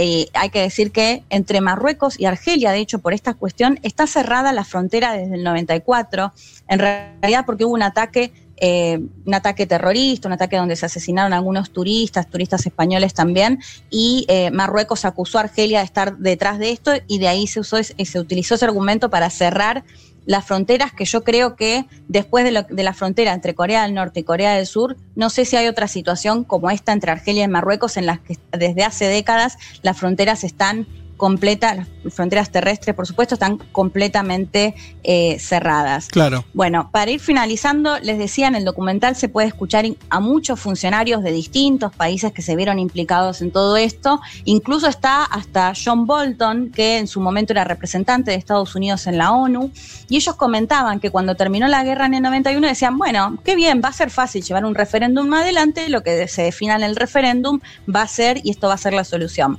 Como les contaba, y lo que se plantea, al menos en, en- bueno, lo que se plantea en el documental, y eh, otro documental que también voy, a recomendar, Provincia 53, es que Marruecos hizo lo imposible para impedir que este referéndum se lleve adelante. Por un lado, incluso enviando marroquíes a que vayan a vivir ahí. Antes había hecho una marcha, la que se conoció como la Marcha Verde, de más de 300.000 marroquíes que fueron a la región. Y por otro lado, contaba incluso una anécdota que me pareció eh, representativa, que cuando se creía que se iba a realizar el referéndum, el propio reino eh, marroquí capacitaba a marroquíes para que aprendan algunas palabras que solo, o sea, si bien hablan árabe, solo se, entre otros idiomas, solo se hablaban solo en esta región, entonces se las enseñaban a los marroquíes para que se hagan se hagan pasar como Mirá. y voten, digamos, en contra de, Claro. eh, de la República. Bueno, esto sí, ya para terminar, lo que hay que decir y lo que piden actualmente eh, desde la República Árabe Democrática, Árabe Saharaui Democrática, desde el Frente Polisario, que se realice en primera instancia este referéndum, o sea, que Marruecos permita que se realice este referéndum. Y por otro lado, lo que piden es ingresar a la ONU, o sea, ser miembro de la ONU. Claro, Hasta el momento hay que reconocido. decir que hay 84 países que lo, que lo reconocen Mm. como república. Por supuesto, esto en el caso de los países europeos no. Lo que me contaba Abdullah, eh, que lamentablemente reciben sobre todo el apoyo de aquellos países que fueron también colonia de, de Europa y eh, por eso se ve que el mayor apoyo se recibe en algunos países de Asia, mucho en África, de hecho es miembro de la Unión Africana y mucho también eh, de Latinoamérica. Bueno, de hecho acá incluso hasta Uruguay lo reconoce como una república. Así que bueno, me parecía interesante traerles esto Bien. porque es conflicto, un, un dilema desde hace décadas y que me parece que tampoco escuchamos tanto, ¿no? Desde acá. No, seguro. conocemos en detalle. Yo tampoco tenía para nada tan el detalle de, de- de- de este conflicto, de esta de esa voluntad de, de ser un país eh, y, y- y- y las complejidades respecto a lo que estás contando de Marruecos y demás. Este, bueno, veremos si pueden hacer en principio esa, ese referéndum y, y cómo, cómo evoluciona la cuestión política en el norte de África. Gracias, Leti. Nos vamos escuchando algunos mensajitos más, a ver, de oyentes. Me pare lo que sabemos que todavía no llegó, me parece no. Estamos a la expectativa, pero no llegó la respuesta. Pero todavía queda un poquito más de media hora para que Ezequiel dé el sí o no, o el silencio. Ezequiel, Yo supongo por que el no. Ezequiel, manda ese mensaje, Ezequiel. Yo Está un país en vilo, papá. Yo supongo que el no no vendrá, pero puede venir en forma de silencio. No, no, no, no, no, no, no, O sea, vos... Tenés que aparecer. o sea, vos ahora querés que forcemos una respuesta directamente. Y tiene que aparecer claro. el escuchame, lo que acaba de pasar es histórico, Vázquez. No, pero forzar no. Queremos el sí físicamente, de eso depende también la continuidad del programa, porque si no me parece. No, no, yo ya no sé cómo se sigue. O sea, si esto sale Eh, mal, no sé cómo se sigue. Pero Eh, forzar nunca, forzar nunca. Sí. Sí, sí, forzamos, forzamos a que conteste, un sí o un no, pero que conteste. Bueno, por lo que Ezequiel, nos veo. estamos jugando tres años, Ezequiel, por Sí. favor, contestá bien. Eh, por lo que veo, la, la- la- la audiencia también está muy atenta a esa respuesta, pero también tenemos otros audios de gente eh, que nos dice esto. Hola, mis queridos de Un Mundo de Sensaciones. Soy Marcela desde México. Soy oyente Wow. desde el primer Uh. año. Amo este programa. Aguante, me informa, Marcela. me divierte, eh, me copa. Y los quiero mucho. Me encanta lo que hacen. Los, los escucho y los seguiré escuchando. Besos. Felicidades. Genial. Gracias. Feliz cumple, amigues de un mundo de sensaciones. Acá los escucho desde La Rioja, como Mm. todos los domingos, desde que empezó la cuarentena. Ahora ya no puedo conseguir un domingo sin su compañía. Y bueno, les mando un abrazo muy grande. Son bienvenidos cuando vengan acá a la provincia. Y eh, Yendo. un beso especial a Leti, que es mi favorita. Ah. les quiero. Ah, No, no dijimos que digan sus favoritos, ¿saben? Así que no nos interesa. Sobre No todo cuando nombran a otras. A otras. Che, eh, La Rioja, invitación a La Rioja. Bueno, eh, Yendo, cuando 2021, cuando esto, cuando esta pandemia. Tenemos un casamiento pendiente todavía, pará, pará. ahora. tenemos eh, no un, sé via- si tenemos un te posible viaje a Los pero Ángeles una- y después a La Rioja. Los Ángeles y La Rioja. Sí. salvo el caso de Caro que dijo que era de acá de Almagro, todo el resto de otros lugares que no es Tremendo. Buenos Aires. ¿eh? Mendoza, La Rioja, de otras México. provincias, hermoso. Totalmente, Leti, impresionante. Che, eh, ¿qué iba a decir? Eh, iba a decir algo. Ay, mira. Y ya no sabes qué decir porque estamos todos esperando lo mismo, Fede. sí. El programa se desvirtuó, ya está. Sí, ya no me importa Trump, su COVID, nada, ¿no? Queremos saber la respuesta de Ezequiel. Iba a decir que no sé si hay antecedentes radiales. De Nunca esto. escuché, la Yo no sé. Yo escucho, obviamente en televisión sí. En radio que alguien pida casamiento, yo no, No lo había sé, escuchado. ¿eh? Por ahí estamos, sin quererlo, estamos haciendo. Un eh, hito. un hito histórico. Bien, bueno, nos vamos a una pequeña tanda y ya volvemos. Federico Vázquez, Juan Manuel Carr, Leticia Martínez y Juan Elman. Un mundo de sensaciones. De la invención de la rueda a las stories de Instagram. Hola chicos, ¿cómo están? Soy Ariel de Lomas y los escucho todos los domingos, son la escucha obligada para saber cómo está el mundo desde uno está parado y bueno, hacia dónde van los procesos humanos y qué está pasando del otro lado también. Muy interesante y bueno, sigan así. Un abrazo para todos. Muy feliz cumpleaños, soy Jessica, sanjuanina, pero vivo en el sur de Chile con una pareja uruguaya, así que estoy dividida entre la información de tres países y celebro muchísimo este tipo de programas porque por un gran ejemplo fue lo que pasó hace dos días acá, donde los carabineros tiraron a un menor de 16 años al río en la protesta y Argentina llega muy poca información de lo que pasa, así que aguanten los programas de información internacional y muchas gracias por estar, no dejen nunca de informar.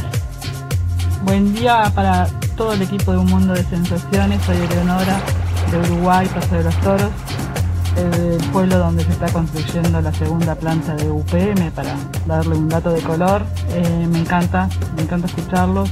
Soy licenciada en Relaciones Internacionales, MPPista, ricotera y ahora espero que sean las 12 del, del mediodía para escucharlos a todos. Un abrazo. ¿Qué, me, qué oyentes que tenemos, ¿eh? Qué impresionante. Yo estoy bastante impresionado de, de la diversidad geográfica de donde nos Sí. escuchan. Eh, no sé, eh, es verdad que obviamente que nosotros sabemos que nos escucha mucha gente, ese dato lo tenemos, pero que del otro lado hay miles y miles de personas. Pero la verdad que escuchar la voz, al menos de algunos de ellos, es bastante emocionante.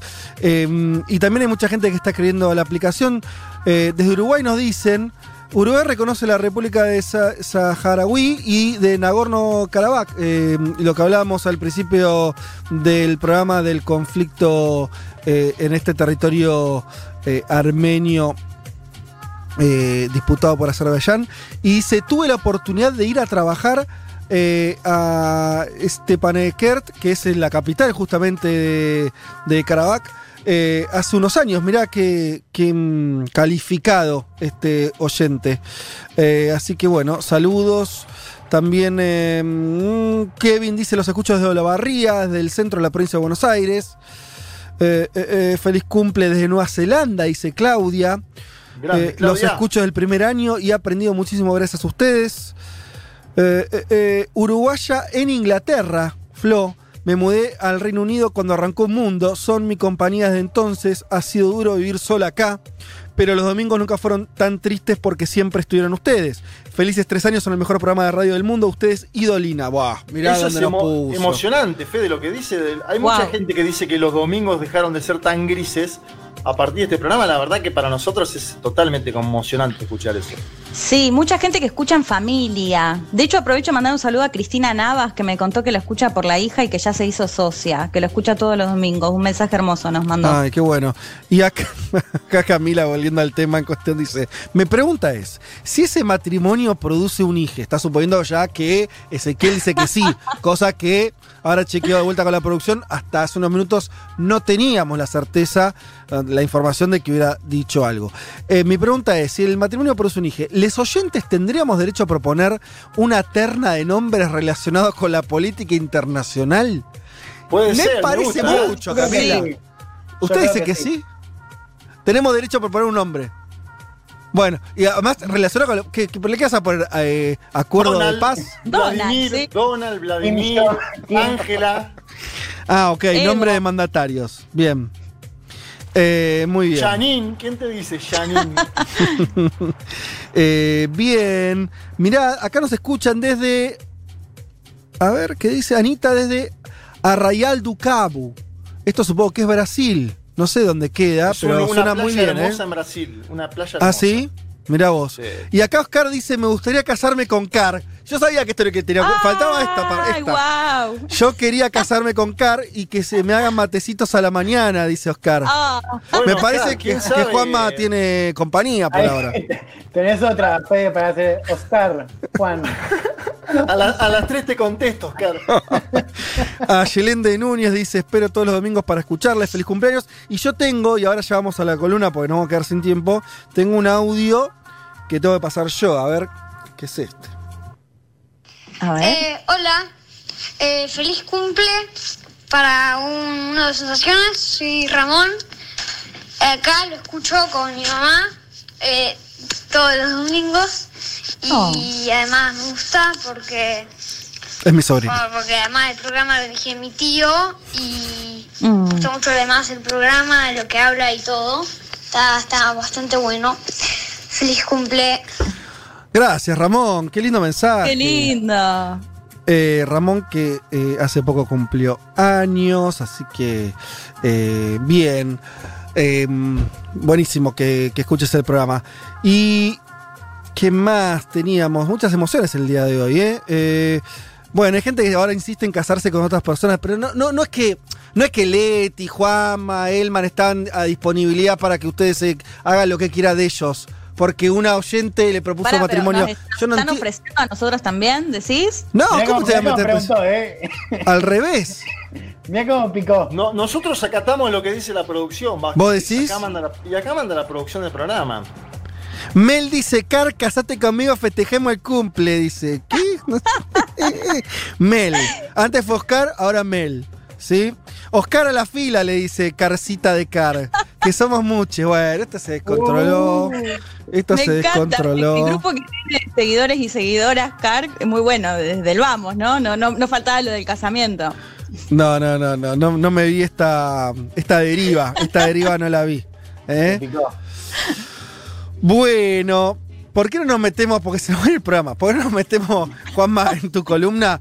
Eh, vamos a hablar un poco de Bolivia, que eh, seguimos esperando, ¿eh? Bueno, para, antes... No, bueno, bueno. Tengo la novedad de que hay respuesta. Ezequiel ha Uh. No, ¿En respondido, serio? más no sé el contenido del audio. Tenemos Oh. respuesta de Ezequiel, está en manos de la producción de este programa. La no producción no, me nada, quiere o sea, decir si sí o no. nada más. No me quieren decir. Bueno, me voy a enterar, nos vamos a entrar al aire. Perfecto. Sí. Perfecto. Nos enteramos al aire. Perfecto. Eh, listo, está bien. Está bien, Nati. Listo. Eh, nos enteramos al aire. En unos minutos eh, le doy el pie para que lo pongan y nos vamos a enterar el resultado de esta situación que nos tiene todos angustiados. Vayamos ahora a otra situación que también un poco nos angustia, que son las elecciones en Bolivia. Y el, bueno, ya estar en plena campaña electoral. Debate presidencial hubo. ¿Cuándo que fue? ¿El viernes, Juanma? Ayer, ayer sábado. Ah, ayer sábado, ayer mismo. Bien, ¿querés arrancar por ahí? ¿Por dónde querés empezar? A ver, primero fue una semana muy vertiginosa Mm. eh, en Bolivia. Es lógico porque faltan apenas dos semanas para las elecciones presidenciales. Dos semanas, es decir, el domingo que viene no, el otro se va a estar votando. Y además está pasando lo que era bastante obvio y evidente que iba a suceder una vez que Janine Áñez, la presidenta de facto, dejará su aspiración presidencial, que es que el gobierno se va desintegrando, que varios actores van en búsqueda de otros candidatos que comienzan a criticar la propia gestión de gobierno, por lo cual o se van o los van del propio gabinete. El caso más emblemático y sucedió esta semana es el de Óscar Ortiz. Óscar Ortiz era hasta hace días el ministro de Economía de Janine Áñez, criticó la privatización de una compañía eléctrica, medida que él no tomó, por la cual acusó a Arturo Murillo, ¿se entiende? El, el ministro de Economía de un país critica la privatización de una compañía eléctrica que él no tomó, en increíble una medida, eh, y acusa a Arturo Murillo. ¿Quién es Arturo Murillo? Es el ministro de Gobierno, es hombre fuerte de Janine Áñez, y por esto fue eyectado del gobierno de facto Óscar Ortiz. A Ortiz le avisó de su salida del gobierno la secretaria de Áñez, ni siquiera lo llamaron directamente para avisarle, flaco, estás afuera, una humillación muy grande. Para alguien que, decidido por esa humillación, salió a cruzar mediáticamente al poderoso Arturo Murillo. Quiero que escuchemos primero las declaraciones de Óscar Ortiz, que era hasta hace pocos días ministro de Economía de Janine Áñez y que dice cosas muy duras sobre Murillo. Escuchemos. Yo creo que hay un problema muy serio y es que la presidenta Áñez le ha entregado el futuro del, del gobierno y del país al ministro Murillo y que es una persona que no tiene la capacidad, no tiene la serenidad necesaria para poder resolver los problemas como corresponde, que es buscando soluciones en el marco de la Constitución y las leyes. Este no es un tema de, de regiones ¿no? y, y ni es un problema eh, de que alguien se oponga a que se busque una solución al problema de ELFEC. Eh, aquí hay formas de hacer. Lo que no se puede actuar es como hacía Evo Morales, metiéndole nomás. Y eso es lo que hace Arturo Murillo, le mete nomás. Y yo no estoy dispuesto a ser parte de un gobierno eh, que debe actuar eh, en la democracia y que después no lo haga. Tanto hemos luchado contra la masista, no podemos actuar igual que ellos. Bien, ahí pasaba Óscar Ortiz, muy duro con Janine Áñez, muy duro con Arturo Murillo, equiparando a ambos con Evo Morales. Em, O sea, Áñez- es un gobierno en crisis, un gobierno, un gobierno que empieza a mostrar mucha- muchos problemas internos. Después es un de gobierno que Áñez se bajó. desintegrado, Fede. Sí. O sea, es en crisis pero desintegrado porque, Mm. claro, como era obvio, como Janine Áñez no es candidata, esta gente ya va en búsqueda de Claro. otras candidaturas. Áñez además, lo comentamos un poco en la semana en otro WhatsApp, Áñez terminó poniendo en su lugar a un ultra del antievismo que es Branko Marinkovic. Branko Marinkovic se disponía estos días a intentar gestionar nuevos préstamos del FMI y el BID para hacer frente a la complicada situación económica de Bolivia. Eso es Algún- increíble, porque quieren Sí. pedir un préstamo a un gobierno que no eligió a nadie y que se está yendo ahora. O sea, Totalmente. eh, de hecho, me sor- mirá lo que te digo, aún, aún conociendo, aún con todo lo que sabemos del FMI, parecería bastante insólito que el FMI le dé guita a un gobierno de estas características, me parece.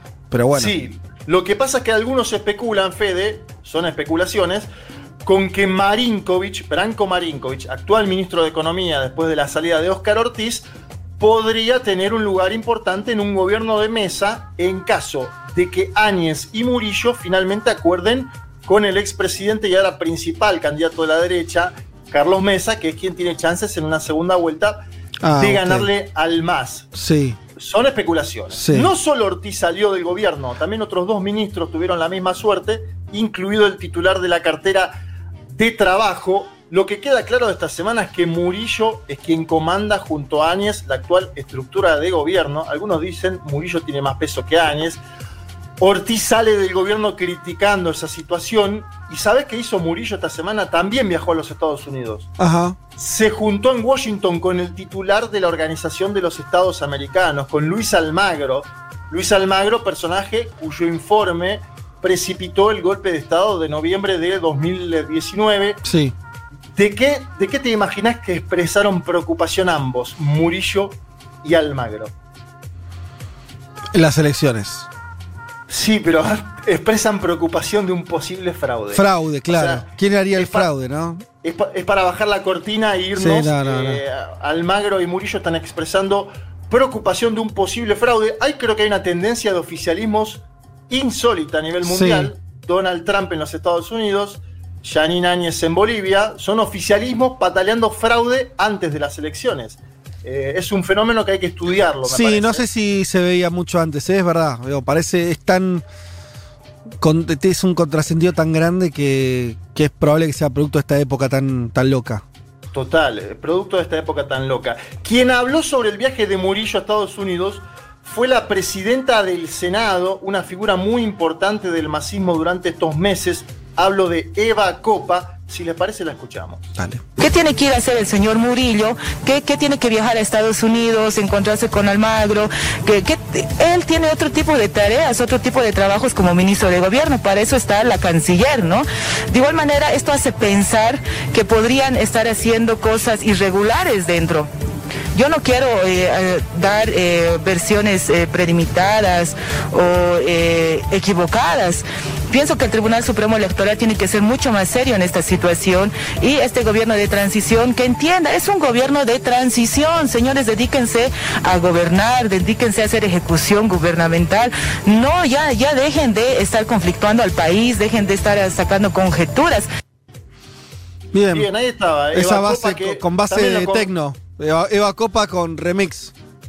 Sí, no, esa música de atrás es muy, viste, muy común en los noticieros Sí, bolivianos. No la encontré en otro formato. Yo siempre trato de buscar las dos porque le trato de hacer la vida fácil a las y los oyentes, pero en esta ocasión no pude. Y esa era Eva Copa con una musiquita de fondo. Eh, lo cierto es que grafica un poco Eva Copa el desconcierto que hay a nivel gubernamental en Bolivia y le agrega un condimento más, que es que la presidenta de facto, Janine Áñez, fue entrevistada en CNN en español durante la semana el conductor le preguntó una y otra vez a quién apoyaría, co- con muchas ganas de que diga a Carlos Mesa, ¿no? El Sí. conductor tenía muchas ganas de que le diga, voy a apoyar a Mesa, voy a votar a Mesa. Áñez se mostró esquiva durante buena parte de lo que fue la entrevista. Este es un dato que podría marcar que todavía no hay un acuerdo del todo preestablecido, que puede haber negociaciones, decíamos lo de Marinkovic antes, pero que O, Eh, o, o, o, sí. o se juegan algo, igual debe ser peligroso eso, que es a, a las, a que en la segunda vuelta den los apoyos explícitos. Pasa que Bueno, podés no tener segunda vuelta si te haces muy el loco. Exacto. E- Ella lo que está buscando, me parece, Fede, lo que decís vos, es decir, Sí. no me posiciono ahora y después hago valer un poquito más mi aporte como presidenta de Bolivia en la segunda vuelta. También me parece que están buscando colocar figuras propias en un gabinete de mesa que pueden negociar aquello, además de negociar algo de impunidad, que era lo que decía Evo Morales. Si uno mira las encuestas hoy, es inteligente en un punto lo que hace la presidenta de facto, porque eh, hay una fuga diversa de voto de Áñez hacia el expresidente Carlos Mesa, pero también hacia Luis Fernando Camacho, por lo que es una cuestión más, eh, diría, de los lugares donde, donde se, expresa esa fuga principal. Y el líder cívico cruceño es más cercano ideológicamente a la presidenta de facto. Por eso decía que también tiene cierta lógica la actitud de Janine Áñez, pero vamos a escucharla, a ver qué dice Janine Áñez en CNN en español. ¿Por quién va a votar Yanine Áñez? ¿Quién le parece que es la mejor opción y por quién votaría usted? Yo ahora no puedo decirle, Fernando, porque ahora no son las elecciones y ahora yo estoy acá como presidenta. Yo lo único que no quiero es que el voto ciudadano se divida. Por eso es que decliné a esa candidatura, porque lo peor que nos pueda suceder es que entre los que nos oponemos a la dictadura del MAS tengamos que dividir el voto. Entonces, la madurez política que tengamos todos los bolivianos la tenemos que demostrar el día de la elección. Y en ese momento seguramente ya tendremos un panorama mucho más claro y yo voy a optar por la candidatura o por el candidato que quieran todos los bolivianos y que no vaya a permitir que Evo Morales vuelva a seguir sometiéndonos, a seguir gobernando de manera abusiva, caprichosa. Yo creo de que eso es lo que tenemos que hacer los bolivianos y ahora en este momento, pues yo eso es lo que estoy esperando, escuchar a los bolivianos, evitar que se divide el voto y votar por la por el candidato que, que tenga mejor opción. Bien, bastante contradictoria la presidenta de facto de Bolivia. Es cierto que también, como decimos, que se va desintegrando el gobierno y hay actores que se fugan hacia otras candidaturas. También esto sucede con quien fuera el, malogrado candidato a vicepresidente de Áñez, ¿no? Estoy hablando del empresario cementero Samuel Doria Medina. Samuel Doria Medina sí hizo explícito que va a votar a Carlos Mesa, lo hizo en un video junto a su fuerza política llamada Unidad Nacional. Si les parece, lo escuchamos a Doria Medina, es el último audio y después vamos a las encuestas y a las conclusiones. Esta decisión refleja nuestra historia como partido y mi historia personal como dirigente político. Desde joven luché por la democracia contra las dictaduras militares. Este apoyo es sin condiciones y no significa un acuerdo político con comunidad ciudadana. Este apoyo significa nuestro aporte a la democracia y a la paz de la patria. Pido a otros candidatos hacer lo mismo y sumarse a este esfuerzo unitario. Y a la población a ir a votar para no dar ninguna ventaja al pasado que quiere volver. Ahí estaba entonces Samuel Doria Medina, importantísimo empresario de Bolivia, quien fuera candidato vicepresidencial en la malograda fórmula con Janine Áñez. Punto encuestas. Se conocieron dos nuevos sondeos esta semana los dos marcan que el MAS continúa en un primer lugar, en ambos casos superando el 40% de los votos válidos. Este es todo un dato. ah, en dos encuestas distintas lo dan por arriba de 40.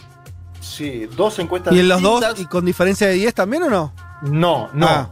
A ver, primero vamos al dato de los 40 porque me acuerdo, Fede, que a principios de año se hablaba de un techo masista del 30, del 35. Eso no existe. En, las, diversas encuestas eh, no existe esto. Es decir, ese techo fue perforado. Luis Arce, te diría, con una campaña hasta ahora prolija en términos comunicacionales, con un discurso y un tono albertista, logró perforar esos techos. Quienes ayer hayan visto eh, el debate presidencial. ¿Cómo estuvo ese debate? No, es evidente que tiene un tono muy, calmo. Moderado.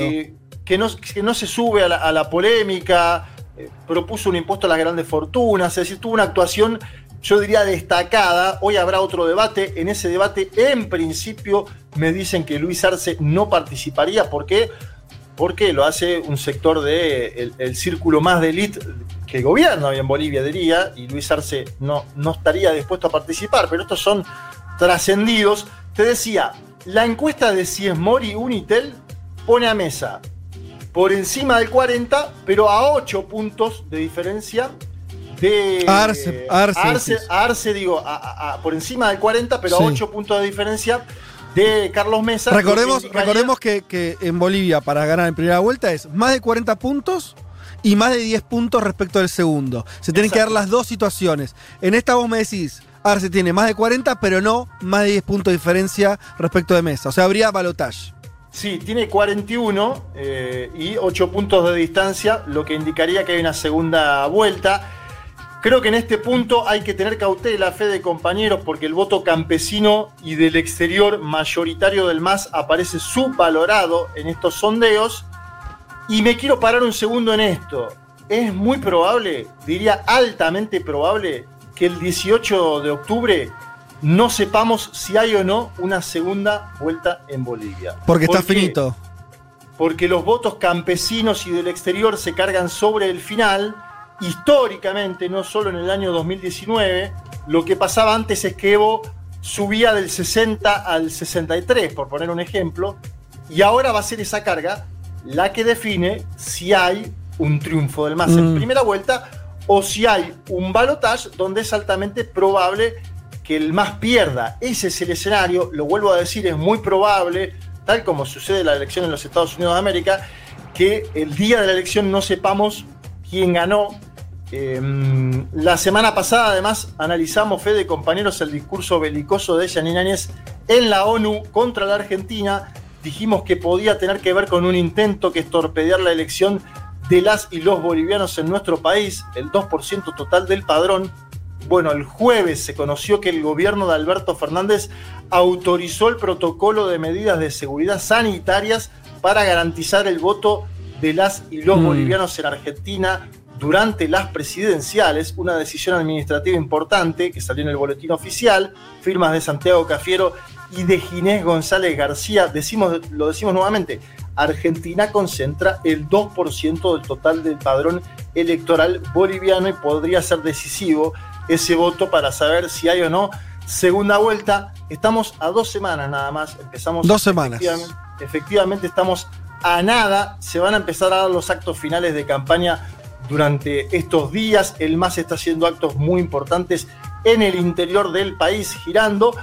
Y vamos a analizar también lo que suceda en el, en el, en el debate, digo, del día de hoy, donde, de vuelta, no va a estar el principal candidato, Luis Arce, del Movimiento del Socialismo.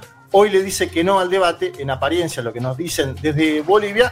Ayer tuvo una actitud eh, destacada en lo que fue el primer debate Bien. presidencial en 20 años en Bolivia. Eh, hay una cosa ahí que, que me parece que está ocurriendo que hay que ver cómo después se procesa. Más allá, digo, hoy el más podría, si le va muy bien, suponete, y si hay una transparencia electoral, supongamos que podría ganar en primera vuelta. Por muy poco podría ser. Podría haber una segunda vuelta también, y en ese caso lo más probable es que el MAS pierda. Ahora, lo que no hay discusión es que el MAS va a ser la principal fuerza, el principal partido político de Bolivia de acá a los próximos cuatro años. Y va a tener, Bueno, es lo- va a tener por lo menos el 40 por- el- entre el 35 y el 40% de la representación parlamentaria. O sea, sin la idea del más igual dictadura, votá eh, para que no vuelva. Eh, votó eso al otro día de la elección, desaparece. Y lo que se van a encontrar los bolivianos es que van a tener el más, eh, la principal fuerza política del país. Eso me parece bastante impresionante y, y todavía me parece que no sabemos cómo la derecha, la elite boliviana va a convivir con esa idea.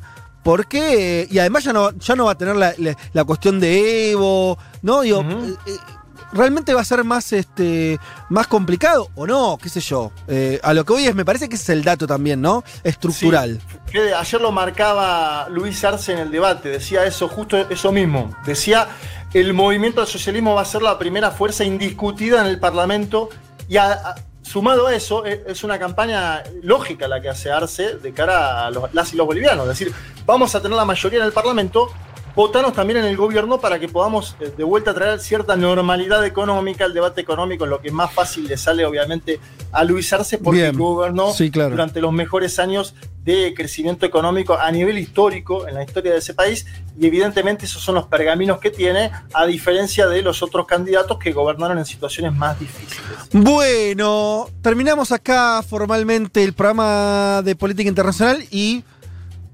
vamos a lo que está todo el mundo esperando. En principio vamos a escuchar. Sí, dale. Tenemos algunos mensajes más de oyentes que queremos pasar. Eh, a ver, Hola, Mundo de Sensaciones. Hola. Súper contenta que me acompañan todos los domingos en el trabajo. Quería escuchar algo bueno, algo divertido y bueno, Rock nunca falla. Así que encima que es internacional, que toda mi familia está en Paraguay, ustedes siempre tienen la posta. Así que muchas felicidades y gracias por este programa. qué bueno. Feliz cumple, amigos de Un Mundo. Eh, nada, un placer eh, escucharlos todos los domingos, un gran plan y un muy buen acompañamiento domingo.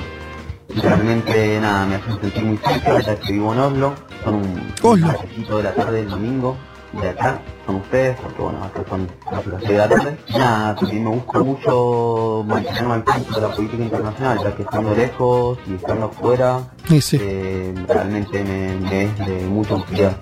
Les mando un abrazo muy muy fuerte. Otro para vos. Soy Camila, quería desearte un muy muy feliz cumpleaños Eh, saben que tienen acá una tribu de adeptos desde el primer día y también un montón que fueron creciendo, incorporándose en parte de los domingos, en parte de la lectura política que hacemos de este mundo tan cambiante y tan complejo. Estuvo buenísimo ver cómo fue mutando el programa, así que felicitaciones, que lo cumpla, que lo cumpla muy muy feliz. La mejor compañía para todos los que les apasiona la política internacional es escuchar su programa los domingos. Me acompañaron el primer día sin saberlo cuando estaba arrancando mi tesis y hoy la estoy terminando escuchándolo con ustedes, así que nada, un feliz cumpleaños. Bien. Estaba intentando pensar cuándo fue que los empecé a escuchar y la verdad que no, no sé cómo fue la primera conexión, pero desde que sucedió no paró y hoy ya hace como un año y medio, dos años que son parte de mis semanas, ya sea en vivo y si no puede estar en Spotify, así que nada, contento por ustedes que cumplen tres años, feliz cumple y que siga mucho más este éxito. Quiero, Franco Caballito. Bueno, qué variada nuestra audiencia, los queremos a todos, la verdad estamos muy emocionados con la cantidad de mensajes que nos han enviado distintas partes del mundo, América Latina, Europa, eh, mucho, muchas latitudes distintas, así que estamos muy muy contentos. Pero estamos esperando un mensaje en particular, porque de- no sé si fue hace una hora, hora y pico, que quedamos sorprendidos con ese mensaje de Caro que eh, Sí. una oyenta que le pidió casamiento a su novio Ezequiel. Ay, ay, ay, ay, ay. Nosotros Fede. invitamos muy tranquilamente a Ezequiel a responder. ¿Qué, Leti? ¿Vos te acordás de, se acuerdan chicos de ese audio en el que un chico le pide casamiento a su novia para todo el estadio en un partido de básquet y le pide casamiento y ella le dice que no? No, ¿por, qué traes eso? ¿Por ¿Por qué? traes No, eso? ¿Por qué traes? No, no, no, no, no, no, no, Leti, no. No, no, insólito. Pero me acuerdo de eso, pasaron en todos lados. Está bien, pero todos. Todos tenemos ese miedo que tenés vos en algún punto.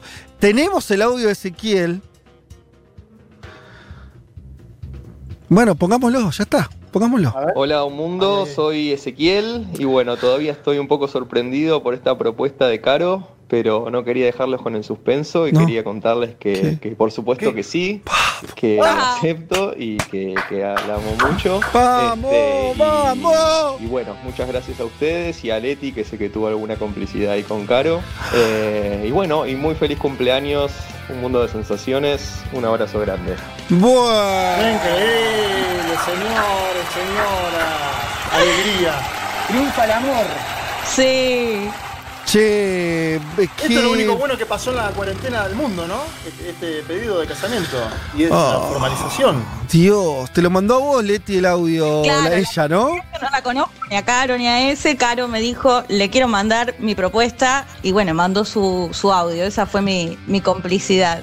Che, pero eh, es impresionante esto. Bueno, eh, supongo que estarán ellos ahí dándose besos, festejando.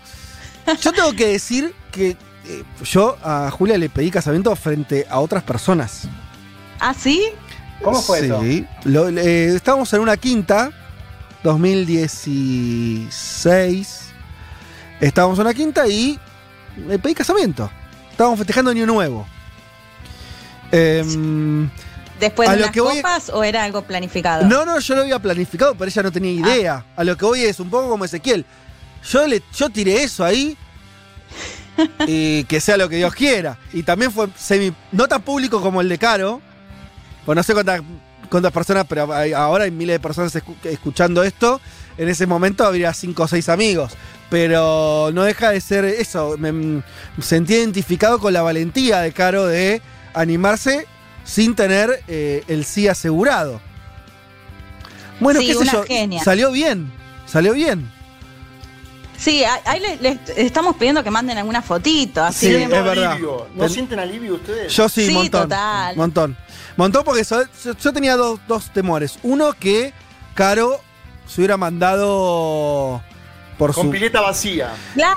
Y te mandás, mandás un audio a un, a un programa y que sale, qué sé yo. y- bueno, tuvimos respuesta de Ezequiel y encima afirmativo, así que estamos muy bien. Eh, Bueno, ahí para los oyentes, porque ya nos estaban diciendo que estamos dilatando. No, estábamos esperando la, la devolución. ¿Qué crees que haga? No, no Qué te- el amor, ¿eh? Impresionante. Bueno, así se termina. Un poco pasados hoy, pero me parece que teníamos este, Ahora hay que saber justificación. dónde se casan y cuándo y todo eso. Después podemos ordenar con la producción, si es en Los Ángeles, si es acá. Sí, Claro. para la fiesta Por- post-COVID. Está bien lo que dicen, porque una vez que nos dieron participación, una vez que, una vez que nos usaron de plataforma para su amor, ahora, ahora estamos adentro. Sí. Ahora queremos saber está, todo. Somos Ahora parte de que, esta familia. Yo voy con smoking, ¿eh? Ya me pongo smoking de una. Si de, mi- dos de mínima invitados. De mínima invitados en la fiesta. De mínimo. Sí. Si ya es, estoy mandando la tintorería del traje. si es en Los Ángeles, allá estaremos. Si es acá, porque eh, dijo Almagro, ¿no, Caro? Eh, en el audio. Sí, creo- Almagro. O sea, son, Sí, vecina. son de acá. Son cerca, son de, de- de- de este barrio. Así que. No, no, pero vamos a Los Ángeles. Pero no, No, sé si se casan de antes o después. no paramos, ¿no? Y, y podemos meter Las Vegas ahí que está cerca de Los Ángeles. Ahí Vamos. está, me gusta. Mira cómo pensó todo ya.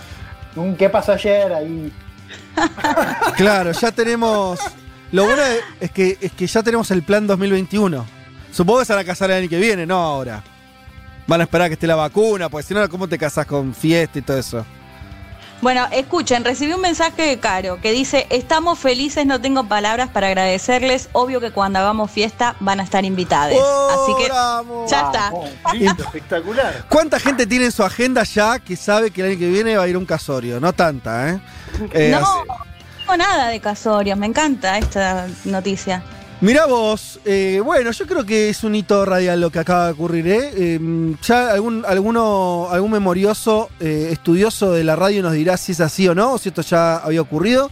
En Futurock seguro que no, es la primera vez, así que, bueno, por ahí inauguramos una nueva sección, casándote con Futurock, ¿quién te dice?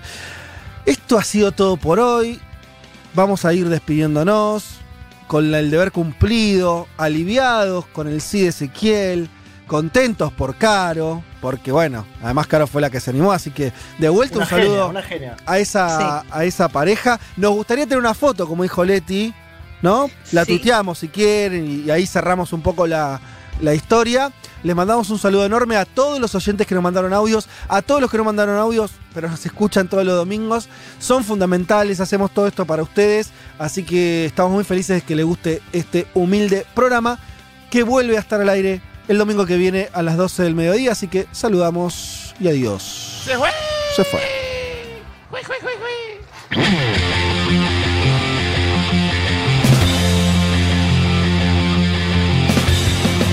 Eh, señoras y señores, eh, muchas tardes y buenas gracias.